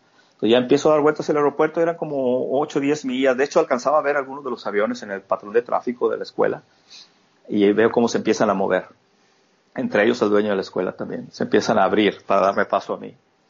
Cuando volteo yo, este hombre se muerde la lengua y empieza a sangrar profundamente y empieza a ahogarse con, con la sangre. Y entonces digo yo, ah, Dios mío, vamos a sobrevivir el trancazo, pero se me va a morir este hombre aquí ahogado con su propia sangre. ¿Y cómo voy a explicar eso? Que no se oye bien que se te haya muerto tu estudiante en vuelo ahogado con su propia sangre. Y no solamente, es, no solamente eso, sino que encima de eso, o sea, tú no puedes hacer nada porque está guiando el avión. Exacto. O sea, tengo pilotando y, no puedes, y no puedes hacer nada para ayudarlo. Exacto. Tengo la mano izquierda en el acelerador, tengo la mano derecha en el control de mando, tengo los pies en el, en, en los pedales. So, ahí voy hacia, hacia el aeropuerto. En eso, uh, este hombre uh, se está ahogando, ¿no? Está medio desmayado, convulsionando y se está ahogando y en eso despierta despierta, abre los ojos y me mira y, y pues no soy doctor, pero sí me acuerdo haberle visto los ojos con las pupilas abiertas, increíblemente abiertas, completamente abiertas, como dos ventanas gigantescas. Parecían los ojos de, un tigre, de un león, así, ah, dilatados completamente, el círculo. Uh, y empieza a gruñir. Así empieza. Y empieza atacarme como cuando alguien te ataca, pero se está defendiendo de ti. No sé si te has peleado tú cuando eres niño y de repente viene, viene el bully, ¿no? A tratar de pegarte y tú te empiezas a, defender. Eh, pero no porque quieres pelear con él, sino porque te está defendiendo. No quieres pelear, pero tienes que defenderte. Así, así era este. Como que él en su mente, yo interpretaba que él creía que yo lo estaba atacando. Y, y entonces empieza, ah", y entonces mete, eh, me agarra mi mano izquierda, con sus manos me agarra mi mano izquierda, que la tengo en el acelerador, en el avión tú aceleras con la mano izquierda porque yo voy del lado derecho, si eres el piloto, aceleras con la mano derecha porque vas del lado izquierdo. Eso es un control que tienes en el panel. So, yo llevo mi mano ahí y este cuate me la quita, me la agarra y me la zafa. So, ya no tengo yo acceso al acelerador y empieza a jalarme. Acuérdate, él está de mi izquierda, de mi lado izquierdo atrás, y empieza a jalarme y a jalarme. Y yo le, grito, hey John, John, let it go, man, let it go, it's me, Eddie, let it go, porque no me reconocía. Eh, suéltame, man, suéltame, suéltame. Y me sigue jale, jale, jale. Y luego, con su brazo derecho, me mete alrededor de mi cuello en un lock, como los luchadores. Me pone en un lock y me empieza a jalar con su mano, con su brazo derecho del cuello y con su mano izquierda de mi mano. Y me empieza a jalonar hacia donde él está. Y lo único que me mantiene atado a mi, asiento, a mi asiento es el cinto de seguridad. Es todo lo que me mantiene atado. Y este hombre jale, me jale. Cuando este hombre me jala y, pone su mano derecha sobre mi cuello, me empuja los headsets, los audífonos que usamos en el aire, me los empuja enfrente de mis ojos. O ahora tengo el, el ojo derecho tapado por el headset nomás veo con el ojo izquierdo y este cuate me está jaloneando. Y el avión empieza a entrar en una vuelta a la izquierda y empieza a perder altura porque no tenemos potencia y tienes que compensar tú, para no perder altura, tienes que compensarlo jalando la nariz. Pero hay cierta, tú empiezas a jalar la nariz, pero hasta como 16 o 18 grados. Ah, si no aumentas la potencia, el avión va a entrar en un desplome porque necesitas potencia para que el avión suba. Es exceso de potencia lo que hace que el avión suba. So, lo único que me mantiene a mí volando es, ah, meter el ángulo de ataque, incrementarlo para sustentarlo, pero al llegar a los 16, 18 minutos tienes una alarma que le llamamos el warning stall. Y tú oyes dentro de la cabina, y cuando oyes eso, inmediatamente tienes que bajar la nariz y acelerar. Lo practicamos muchas veces hasta que es instintivo. Cada vez que tú oyes, inmediatamente nariz abajo, full power. Lo hacemos muchísimas veces en barrenas, en, en um, desplomes, etcétera, etcétera. Pues ahí me tienes. Este cuate me está jalando la mano izquierda, uh, uh, el brazo izquierdo, me la quitó del acelerador y del lado derecho me tiene en un lock, en un candado. Y no puedo ver yo para enfrente. Lo único que me permite seguir volando la aeronave es jalar el control de mando. Es lo único. Mi mano derecha es la única que está en el control de mando y mis dos pies en, el rudder. estoy sosteniendo la altura porque no tengo acceso a la potencia. Recuerda, él tiene mi mano izquierda ya, no tengo acceso a acelerar el avión. Solo lo único que me mantiene sosteniendo la aeronave es jalar el control de mando, incrementar el ángulo de ataque. Y en ese momento empiezo a oír yo el y cuando oyes esa alarma, te quedan cinco nudos nada más. Esa alarma suena cinco nudos arriba del desplome. Ya a este punto yo ya empiezo a ver ya no puedo ver yo para enfrente porque tengo el headset, ya no puedo ver yo para enfrente y el Cessna 172 que yo vuelo tiene el, el windshield, el vidrio está curvo. So, no ves para enfrente, pero puedes ver aquí a tu lado derecho o a tu lado izquierdo. So, ves de reojo.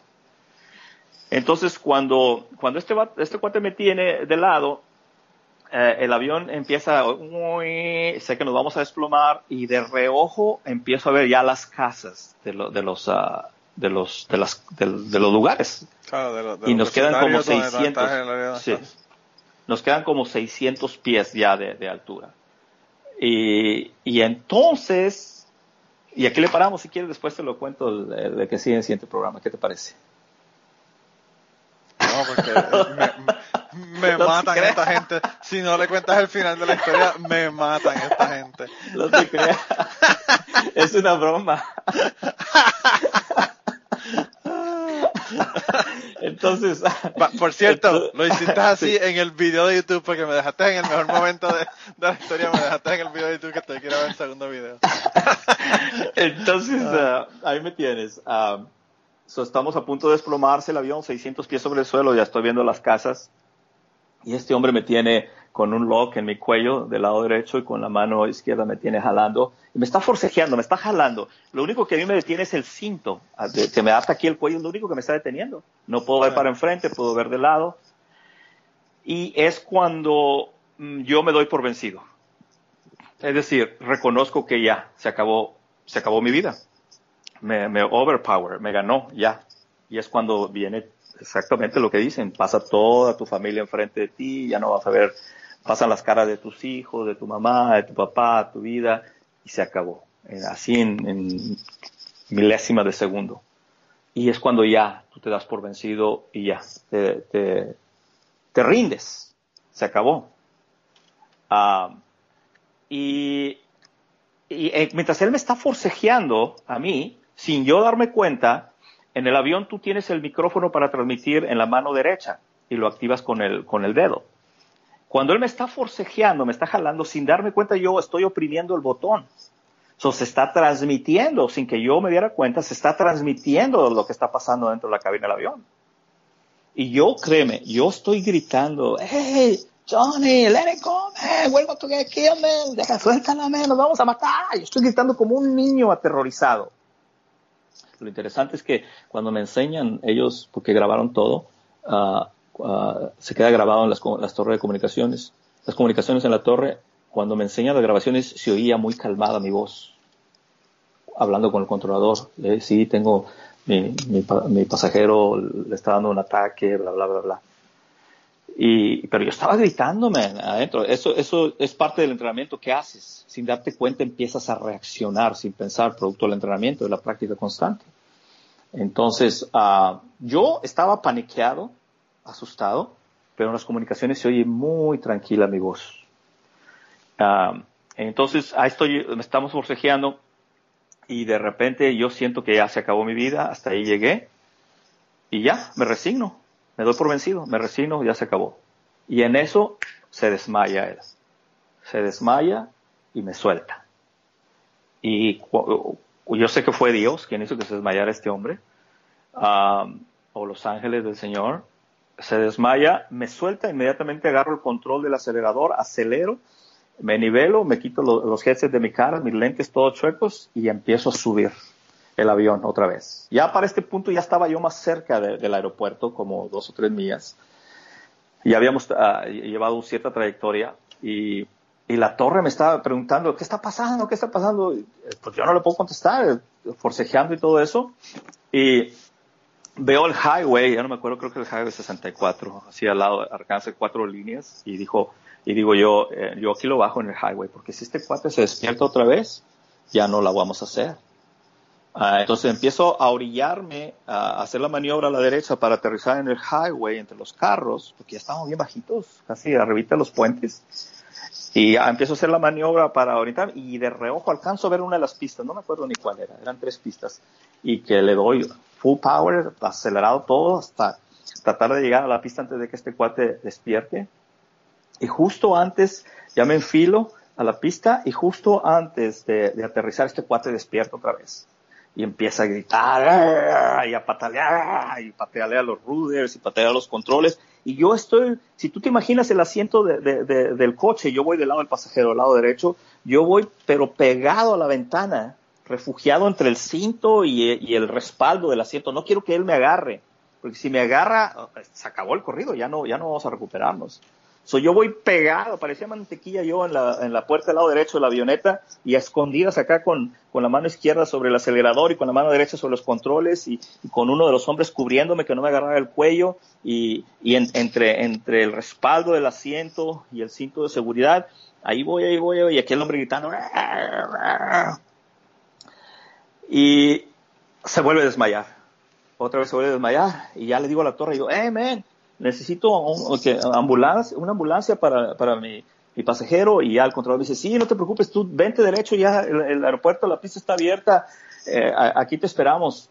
Ya para este punto, yo no me había dado cuenta, pero ya para este punto, como todos habían oído en la escuela, ya estaban afuera viendo. Y uno de los instructores, amigo mío, me dijo, Eri, la verdad es que creíamos que no lo ibas a hacer, se veía bien feo cuando venías enfilándote a la pista. El avión todo chueco para un lado y para otro. yo estoy en la cabina del avión ya a punto de aterrizar y a mí lo que más me preocupaba era que, que este cuate, porque empezaba, tú, pues tú estás en la de la medicina, no sé cómo, pero empezaba como a ahogarse y le saltaba la sangre de la boca y se llenaba. Todo el techo del avión estaba lleno de sangre donde, estaba escupiendo él para arriba. Y, yo decía, ay, este cuate se me va a morir aquí. Y ahí, yo con la torre, hey, man, necesito una ambulancia. Sí, sí, decía, ven. y ahí voy. Y entonces empiezo a tocar y yo venía a exceso de velocidad, toda la potencia está dentro, siempre utilizas los flaps que son los frenos para detener el avión antes de aterrizar. No los usé porque yo tenía miedo que este cuate se, despertara. Entré a la pista justo antes de tocar las llantas, vuelve este cuate a despertarse y a patalear y, aunque está ahí atrás con los pies alcanza los pedales y los controles y yo estoy refugiado en una esquina, empiezo a tocar en un lado de la pista, me voy para el otro lado y para el otro sube el avión y baja y cae otra vez y yo bateando porque no podía controlarlo. El avión, exceso de velocidad, exceso de altura, un descenso muy abrupto, muy rápido, no flaps, ah, descontrolado completamente, completamente. So, casi me acabo la pista y al final de la pista había, había un canal. Y dije, ahí lo voy a meter en ese canal. Yo ya no subo con este cuarto para arriba. Y ya me enfilo al canal y justo en el último, la última salida de la pista, el, último taxiway, se desmaya, se desmaya otra vez, pierde conocimiento. Y, y entonces ya alcanzo yo a salirme en, el último taxiway, ya no llegué al, canal, me salgo y empiezo el rodaje a, la rampa general y a la mitad del camino se despierta otra vez. Se despierta John, como si nada. Y se voltea a verme y así todo con la lengua cortada y los ojos idos y eh, Eddie, what's going on, Eddie? What's going on? ¿Qué pasa, Eddie? ¿Qué pasa? Y le digo, ¿qué pasa? Pues tú dime qué pasa, ¿no? No le entendía nada que decía, porque estaba todo jodido de la lengua y Total, llegamos a la rampa y me da, me da comicidad porque cuando doy vuelta en la rampa había dos ambulancias. Una para él y una para mí, porque ellos creían que no la iba a hacer. Creían que iban a necesitar una para ti también. Para mí también. Entonces ya ah, me, me, me aterrizo el avión, se acercan los paramédicos, abren la puerta y le empiezan, ¿y qué, cómo te llamas tú? No, pues yo me llamo Johnny, ¿qué andas haciendo? Estoy recibiendo lecciones de vuelo aquí con mi instructor, como si nada hubiera pasado, como si nada. Excepto que estaba todo jodido de la lengua, cortado de la lengua, el cinto le cortó el cuello de la fuerza que, el cinto de, del asiento. Su mano, su brazo izquierdo estaba paralizado donde, donde se había golpeado con la, estaba, estaba hecho pedazo del vato, parecía, parecía Rocky de la película, todo jodido, un paqui maquiado, ah, todo golpeado, como un boxeador. Entonces no lo podían bajar del, avión, so me tengo que bajar yo del avión, me voy por el lado de él, levanto el asiento, lo, lo suben a la camilla y se lo llevan. Me acuerdo que le decía al paramédico en el avión, adentro del avión, le decía, ¿cómo te llamas? No, pues me llamo John. Eh, ¿Cuántos dedos ves? No, pues cuatro. ¿Y qué andas haciendo? Eh, no, pues estoy tomando Como si nada hubiera pasado, man. increíble, increíble.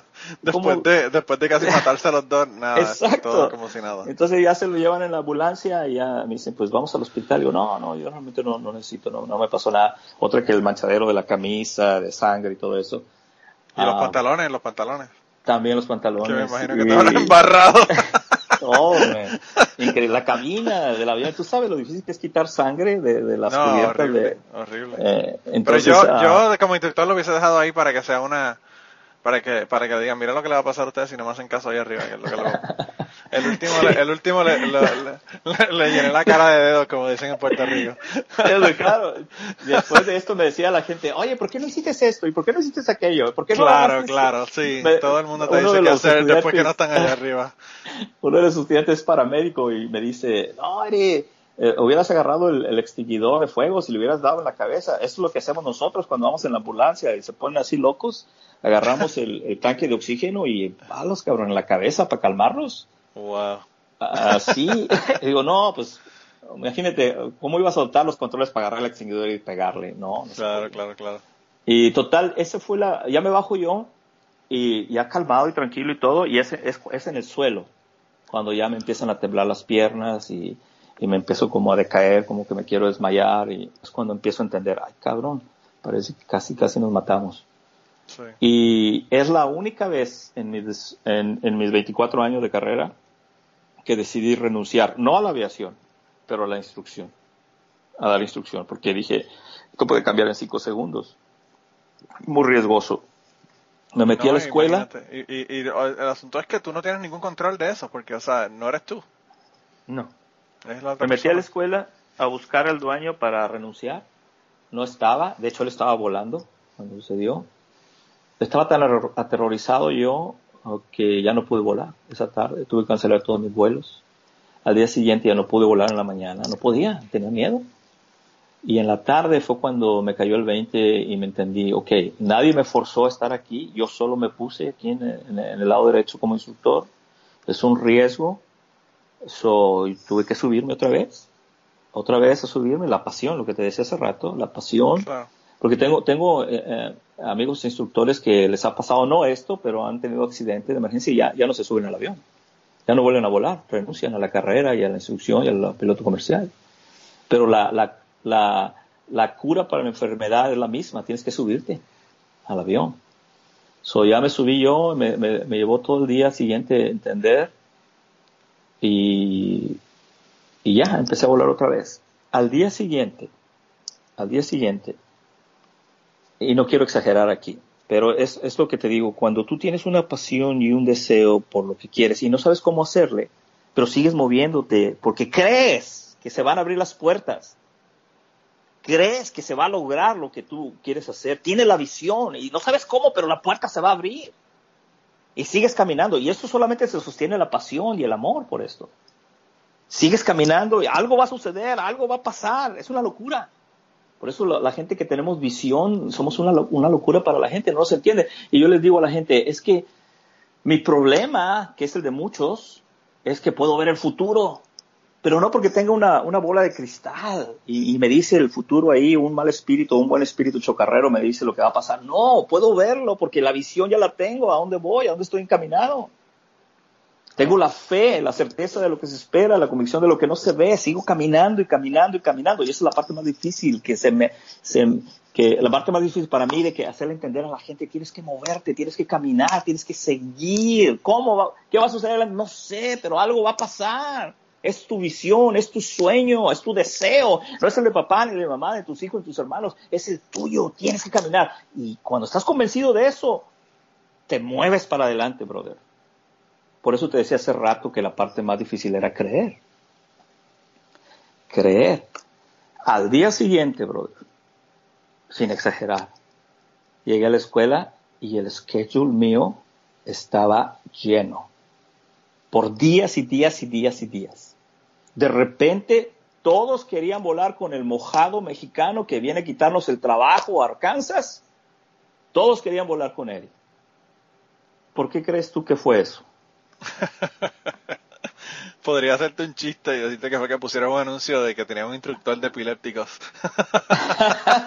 y todos los epilépticos vinieron, vinieron a tomar clase contigo. todos querían volar. Y de repente, literalmente, y esto lo digo para la honra y la gloria de Dios, literalmente, de ser yo la cola, el, el instructor que sufría y batallaba porque no sabía cómo le iba a hacer para sobrevivir, pasé a ser de la cola, pasé a ser la cabeza.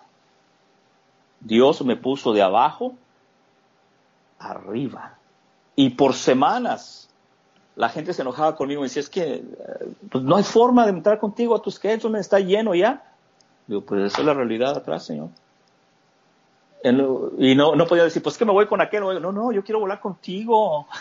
Si no puedes clonarte, no puedes clonarte para que esté contigo en otro, en otro avión en el mismo momento. Exactamente. Entonces, no, y a partir de ahí, los siguientes tres años, mi schedule estuvo, y de hecho cuando voy a Arkansas, los instructores que, que me conocen, los estudiantes me, me, conocen como, como lo que tú dices, el, el instructor de epilépticos. De hecho, han venido desde Arkansas a, aquí al Valle de Texas y lo primero que preguntan es, ¿dónde está Eric? Ah, y cuando le dice, ¿para qué quieres verlo? Es que le pasó lo de un ataque epiléptico. Ah, ok. Todavía se acuerda la gente. Pero ah. fíjate, Eddie, eh, tú, yo vi un video de los que tú tenías que estabas explicando qué fue lo que pasó luego y, y por qué este chico con, ¿verdad? Siendo epiléptico, eh, pudo haber estado contigo y fue que tú dices que no, que no se piden los, ¿verdad? Los credenciales médicos y todo lo demás hasta ya cuando empiezan a volar por su cuenta, ¿no? En Estados Unidos. Tú no pero, pero una pregunta, ¿eso no cambió luego de, que, de que han pasado accidentes o situaciones como esta? No, no, no, no, no, no cambió, sigue la regla igual. Tú puedes venir a, recibir instrucción mañana conmigo y no necesitas certificado médico. Es cuando vas a volar tú solo, como a las 15 horas cuando necesitas el certificado médico. La razón por la que te pregunto es porque cuando yo daba clases de buceo había, había que tener una certificación médica. Eh, sí, un statement médico y todo lo demás. antes de comenzar la bucear. No, aquí en la aviación. En México sí es requerido antes de, Ah, en lo militar en Estados Unidos es requerido, pero en lo civil aún no es requerido. Wow. Uh, uno de es un peligro porque, o sea, imagínate. Eh, ah, tú, pero, realmente pudiste salir de esa, pero eh, una situación como esa, o sea, pero al mismo tiempo, yo no hubiera podido llegar a la posición que llegué. ¿Cuántos años crees tú que me hubiera llevado, humanamente hablando, para llegar a la posición de un día a otro? Dime. Ah, no, claro, sí, sí, eso, eso sí yo lo entiendo pero el precio pudo haber sido tu vida porque por supuesto. si no lo hubieses hecho por supuesto pero es, la parte es, más mística mágica espiritual de, lo que trato de explicar y me disculpo porque no puedo explicarlo porque no lo entiendo completamente. Pero a mí me hubiera dado cinco años llegar a la posición que llegué en un día. Cinco años me hubiera llevado. En un día. Pasé de ser la, la, la cola a ser la cabeza es lo que te digo, cómo se van a poner las cosas y, te van a beneficiar, no sabes cómo, pero algo va a suceder. Se llama fe, se llama creer. ¿Cómo va a suceder? Cuando yo decía, ¿cómo le voy a hacer para acumular 250 horas de vuelo y hacer mi licencia comercial? ¿Cómo le voy a hacer? Y ahora tengo 14 mil horas de vuelo y para vergüenza mía, tengo pena y tengo pereza escribirlas. Ya no escribo las horas de vuelo. ¿Puedes creerlo? Sí. ¿Puedes creerlo, me? A mí me pasado igual. Entonces, ah, mi punto es ese. La forma en que llegué a ser el número uno en, la, en Sky Venture en, Arkansas, uh, fue porque creí. No, hubiera preferido otro medio, quizá los cinco años, pero ese es, ese es lo divino, lo espiritual, lo mágico, místico de esto. Cuando, cuando Steve Jobs cree que se puede hacer el iPod, surge el iPod. Cuando Henry Ford cree que se puede hacer el motor V8, V8, surge el motor V8, a pesar de que todos los ingenieros de la escuela le decían que no se podía hacer. Cuando los hermanos Wright creyeron que podían volar una máquina más pesada que el aire, sucedió, a pesar de que les decía a sus familiares que eran religiosos, si Dios quisiera que el hombre volara, Dios le hubiera dado alas al hombre. A pesar, una vez que creyeron que se podía hacer, se dio. Y la lista es increíble en la historia. Cuando Colón creyó, entonces, ¡pum!, se dio el, nuevo, eh, el nuevo uh, mundo. todo empieza en la cabeza de Manolo, en la cabeza de Eri, o en el corazón, como tú lo quieras creer, o en la cabeza de Pancho el Mofles, todo comienza en la cabeza, en el corazón, creyendo, creyendo. Si crees que no se puede, estás en lo cierto. Si crees que sí se puede, también estás en lo cierto. ¿Cómo le vas a hacer? ¿Quién sabe? Para eso está la fe. Y eso trato en mi libro, trato de explicarles este tipo de conceptos en base a mi experiencia. Pues de verdad, hermanito, yo creo que ya con eso entonces vamos a dejarlo por el día de hoy. De verdad que gracias por estar en el, en el podcast. Eh, me agradó muchísimo compartir contigo, ¿verdad? Y, y, hablar sobre esto y conocerte, ¿verdad? Eh, un placer, brother. El trabajo que haces, de verdad.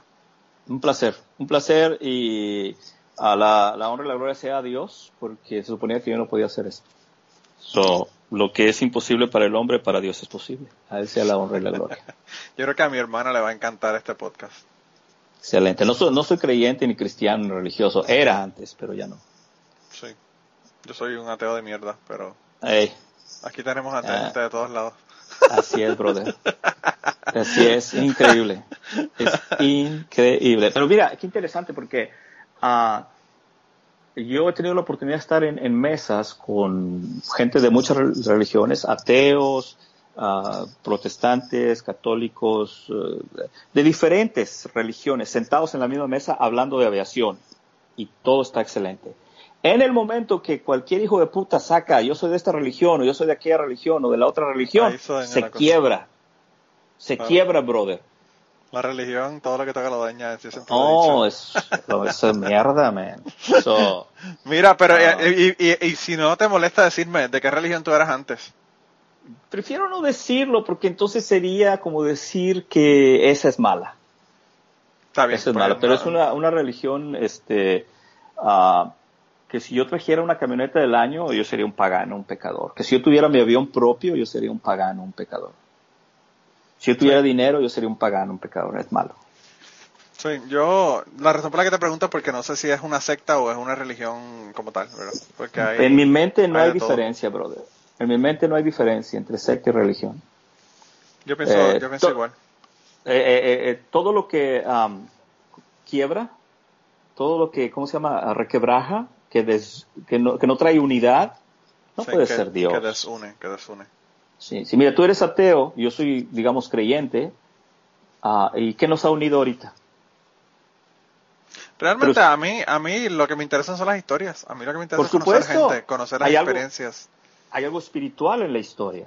Mira, yo, yo te voy a hacer un cuento ahora, eh, yo a ti. Eh, cuando yo comencé este podcast, eh, yo tenía un podcast sobre, sobre ateísmo y separación de iglesia y Estado, ¿verdad? Sí. Que por cierto, todavía el podcast está, lo que pasa es que no estoy grabando ya, ya el podcast, se lo dejé a los compañeros porque ellos, ellos lo continuaron, ¿verdad?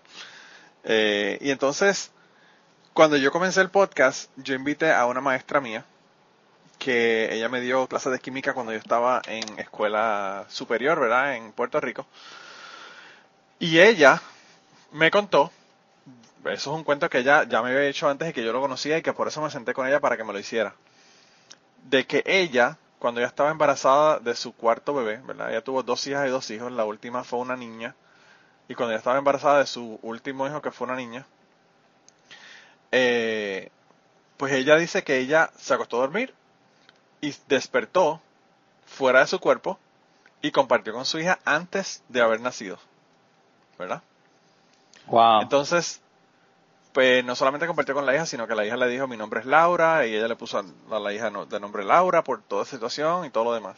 Y además me cuenta otro montón de cosas, ¿verdad? Hubo, hubo una situación en la que ella eh, tuvo una situación en la que le tirotearon su casa y de eso y sí yo me, me consta porque yo soy amigo de ella, la conozco y fui a la casa y vi los, vi los, los balas en la pared.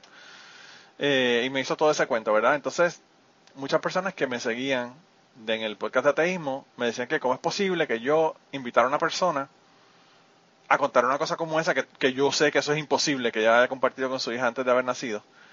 Eh, y que después de hacer el, podcast ateo, que parece mentira, que estoy haciendo un podcast ahora donde las historias, que la gente me cuente cosas que, que realmente son cosas que no son posibles, que y lo que yo le conté a esas personas fue que yo aquí en este podcast está abierto a todo el mundo número uno y está abierto a todo tipo de experiencias y a todo tipo de, de, de vivencias, ¿verdad? Y quizás yo no puedo entenderlo, quizás yo jamás puedo decir si es cierto o no es cierto que ocurrió eso, pero para ella sí ocurrió y pues la, yo quería que me contara la historia. Y de esa misma manera yo, le digo a todo el mundo, o sea, eh, hay muchas personas que yo he tenido en el podcast que no compartimos eh, opiniones. Y, pero eso no impide, yo pienso que, que parte del problema que tenemos ahora es esta división de que si tú no piensas como yo, no podemos hablar. Exacto. Y eso, Es un, es un problema, es un problema. Y eso no solamente es un problema, sino que al uno escuchar a la otra gente, conocer a la otra gente, escuchar sus historias, uno se enriquece y uno se da cuenta de que somos lo mismo. Somos lo mismo. Sí, es, eh, uh, um, es triste, pero es, es muy cierto. So, por eso yo me invitan a platicar a, iglesias, a explicar mi historia y voy con todo gusto, pero no me identifico con ninguna ni digo que soy de X o Z. Um, uh, soy de la aviación, para mí Dios es aviación y um, para mí yo lo entiendo, es más fácil explicarlo Ah, para mí, para mí es más fácil explicarlo a la gente eh, que es un milagro de Dios. Por ejemplo, cuando estaba en los campos de algodón que llegué a Estados Unidos con, con 10 dólares en la bolsa, me había venido con 15 y gasté 5 en papitas para llegar. Con 10 dólares en la bolsa estaba limpiando los campos de algodón y venían los, los aviones amarillos a fumigar. Sí. Y yo me quedaba embelesado, apoyado en el asadón, viendo cómo el avión venía y se levantaba y bajaba. En aquel tiempo yo estaba muy enojado con Dios porque uh, yo le había, había, dedicado ocho años de mi vida a servirle a Él de la manera que yo creía, en la religión que yo creía. Yo estaba muy enojado con Él. Yo, en cierta forma, era un ateo a ese punto porque yo había decidido que Dios me, me olvidó, ya no quiero saber nada de Dios, que se quede allá con el cielo color de rosa, yo aquí estoy en la tierra limpiando campos de algodón. Ahí nos vimos. Estábamos peleados, Dios y yo estábamos peleados. Entonces yo estoy en el suelo cortando en los campos de algodón, vienen los aviones amarillos a fumigar y en una de esas se me sale, y digo se me sale porque no estaba pensando yo, se me sale, y tú sabes, en medio del campo de algodón con 110 grados Fahrenheit, allá en medio del campo la gente me dice, no, es que estabas, eh, ¿cómo se llama? Deshidratado, el sol te estaba afectando. Eh, pero no, no, Exacto, eso es lo que te pasó, Eri. No, no, no inventes historias. No, no, no, no, no. Ahí estoy yo, viene el, avión fumigador, se levanta, sube y baja, y se me sale a mí decirle, decir, Señor, ¿cuándo me vas a dar la oportunidad de volar? Nada más para ver qué se siente. No le pedía ser piloto aviador porque no tenía fe suficiente. Nomás quiero saber qué se siente volar, era lo que, lo que yo decía. ¿Qué, ¿Cuándo me vas a dar la oportunidad de volar para saber qué se siente. Yo, yo no me quería morir sin saber qué se sentía volar. Y vino lo que yo entiendo es la voz de Dios y en mi mente estoy convencido que es la voz de Dios y va a ser muy difícil que la gente me convenza de lo contrario, como esta señora que te dice que su experiencia. Vino la voz de Dios y no vino con, rayo, con rayos y truenos y relámpagos, de nada de eso. Como una voz normal. Vino y me dijo, un día vas a volar tanto que vas a estar cansado de volar. Y me entró un coraje y una ira increíble y empecé a gritar y a maldecir en medio de los campos de algodón. ¿Cómo es posible que me digas esto? Mira dónde estoy, me dejaste solo y abandonado, estoy en medio de un lugar donde la gente no habla mi idioma, no me entiende, no tengo dinero, no tengo papeles, puros negritos vivían ahí alrededor y, y los mexicanos éramos los únicos blancos ahí ¿cómo es posible que me digas eso? ¿Por qué te burlas de mí? Y así estaba yo como loco, men, allá. Afortunadamente estaba solo en medio de los campos de algodón. Y, y eso fue mi experiencia. Cuatro años después, estoy yo volando, tirando aproximaciones por instrumentos en West Memphis, Arkansas, que es un ladito de Memphis, espacio aéreo, uno de los espacios aéreos más congestionados en el mundo. Estoy tirando, ya era yo piloto privado, estoy trabajando en mi capacidad de instrumentos y estoy con lo que llamamos un hood, es, que es como una visera de plástico, como la, visera de los beisbolistas. Te pones y no ves para afuera, simulando que estás en las nubes y te, te forza a concentrarte en los instrumentos. Entonces estoy yo tirando la aproximación y estoy hablando con el controlador en, inglés y me dice el controlador November 1, 2, 3, 4, turn uh, right heading 180, maintain 2000, y yo repito lo mismo que 180, 2000, November 1, 2, Y ahí estoy, atrás y para adelante. No puedo ver para afuera, estoy nada más con la visera de plástico en, mi cabeza. Y estoy haciendo las aproximaciones y, todo eso, eh, aproximaciones a ciegas. No es que esté ciego, sino que no ves para afuera, nomás los instrumentos. Estoy concentrado en los instrumentos. So, en una de esas, y está mi instructor conmigo del lado derecho, ahora yo voy del lado izquierdo, del lado del epiléptico, y como estudiante. Y entonces estoy tirando la aproximación y en una de esas en la que estoy hablando con el controlador en inglés, en una de esas el controlador me dice November 1, 2, 3, 4, turn heading 160, uh, maintain 2000 till established clear for ILS 17. Y yo le respondo a él, ok, November 1, 2, 3, 4 is clear for the ILS 17, maintain 2000 heading 160. Y así estoy hablando yo con él en inglés. Y de repente entre eso escucho en español algo como esto yo digo November 1, 2, 3, 4, uh, clear for the applause, y en eso escucho, un día vas a volar tanto que vas a estar cansado de volar. Y me sacó de secuencia, me sacó de secuencia, no, no, no. Y ya, ya me, rompió mi, mi, ritmo en mi cabeza, en mi mente. Y de repente empiezo a checar mi posición en GPS, en los instrumentos y y empiezo a darme cuenta de algo que no me había dado cuenta. Y le digo a mi instructor, ¿sabes qué? Este, uh, Dale, agarra el avión, por favor. Continúa con la aproximación y él toma el avión y me quito el hood de plástico y empiezo a voltear para afuera. Y, y, y yo le doy la oportunidad a la gente de que me diga mentiroso, porque tienen el derecho. Eso es una mentira que tú inventaste, está bien, yo acepto eso, yo lo veo como algo normal. Yo lo haría si alguien me cuenta algo como esto. Cuando me quito la visera de plástico y empiezo a ver hacia afuera, estaba yo volando exactamente, no antes ni después, a cuatro mil pies, hablando en inglés, con los controladores, volando a ciega, que suponía que no podía volar, exactamente sobre los mismos campos de algodón. Y eso fue la segunda vez que escuché la voz. Ya no la he escuchado de hace veintitantos años. Un día va a suceder, un día le voy a decir, Señor, ya estoy cansado de volar, ahora sí llévame, por favor. Y ese va a ser mi último despegue aquí en la Tierra. Así es como lo entiendo yo, brother. Yo creo que con esa, con esa última historia, creo que hemos cerrado el círculo y hemos terminado el episodio de hoy. Sale, brother. Ahora sí, de verdad, muchas gracias, hermanito. Eh, de verdad que, como te digo, me gustó muchísimo. Estoy leyendo tu libro y me gusta mucho. Y de nuevo, el Panther, gracias por comprarlo y enviármelo. Y a ti por firmármelo y, dedicármelo. Hey, placer, y sabes que cuando quieras, esta es tu casa, hermano. Cuando quieras volver, estás invitado. Estamos, estamos allá. Y cuando igual, si algún día llegas a venir para acá por el Valle de Texas, Edinburgh, Texas, Nomás pregunta dónde está el mejor instructor de, vuelo en Texas, el más humilde. y me, y, me, esperamos. me, señalan, me dicen, el, el que tú eres epiléptico. Exacto. Dale, brother. Dios te bendiga. Bueno, un abrazo, No me despido. Nos vemos la próxima. Ok, bye bye.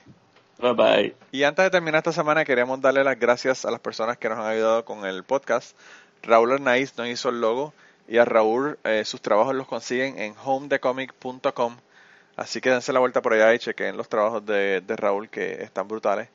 Y la canción del podcast la canta Maida Belén con Rafaelín en la guitarra y Kike Domenech en el 4. Y eh, queríamos dar las gracias también a ellos por haber permitido que nosotros usáramos la canción para el podcast. Si te gusta el podcast y quieres apoyarnos en el podcast, puedes ir a la página de Patreon de nosotros, que es patreon.com slash cucubano y ahí puedes hacer aportaciones para el podcast y además de las personas que aporten eh, ahí para el podcast, le vamos a tener material adicional que no va a estar incluido en el podcast dentro de la página de Patreon. Así que dense la vuelta por allá y chequenlo. Gracias por habernos apoyado, gracias por recomendar el podcast, gracias por contarles a su abuela, a su tía, a su mamá y a sus amistades. Gracias por darnos follow en Twitter, porque tenemos muchas personas que nos escriben todas las semanas y queremos darle las gracias a ustedes también, porque sin ustedes realmente, pues para qué vamos a grabar el podcast. Y nada, con eso los dejamos, se cuidan un montón y nos vemos prontito. Soy estrella de la noche, en la montaña como en el llano. Soy estrella de la noche, en la montaña como en el llano. Soy estrella de la noche, en la montaña como en el llano.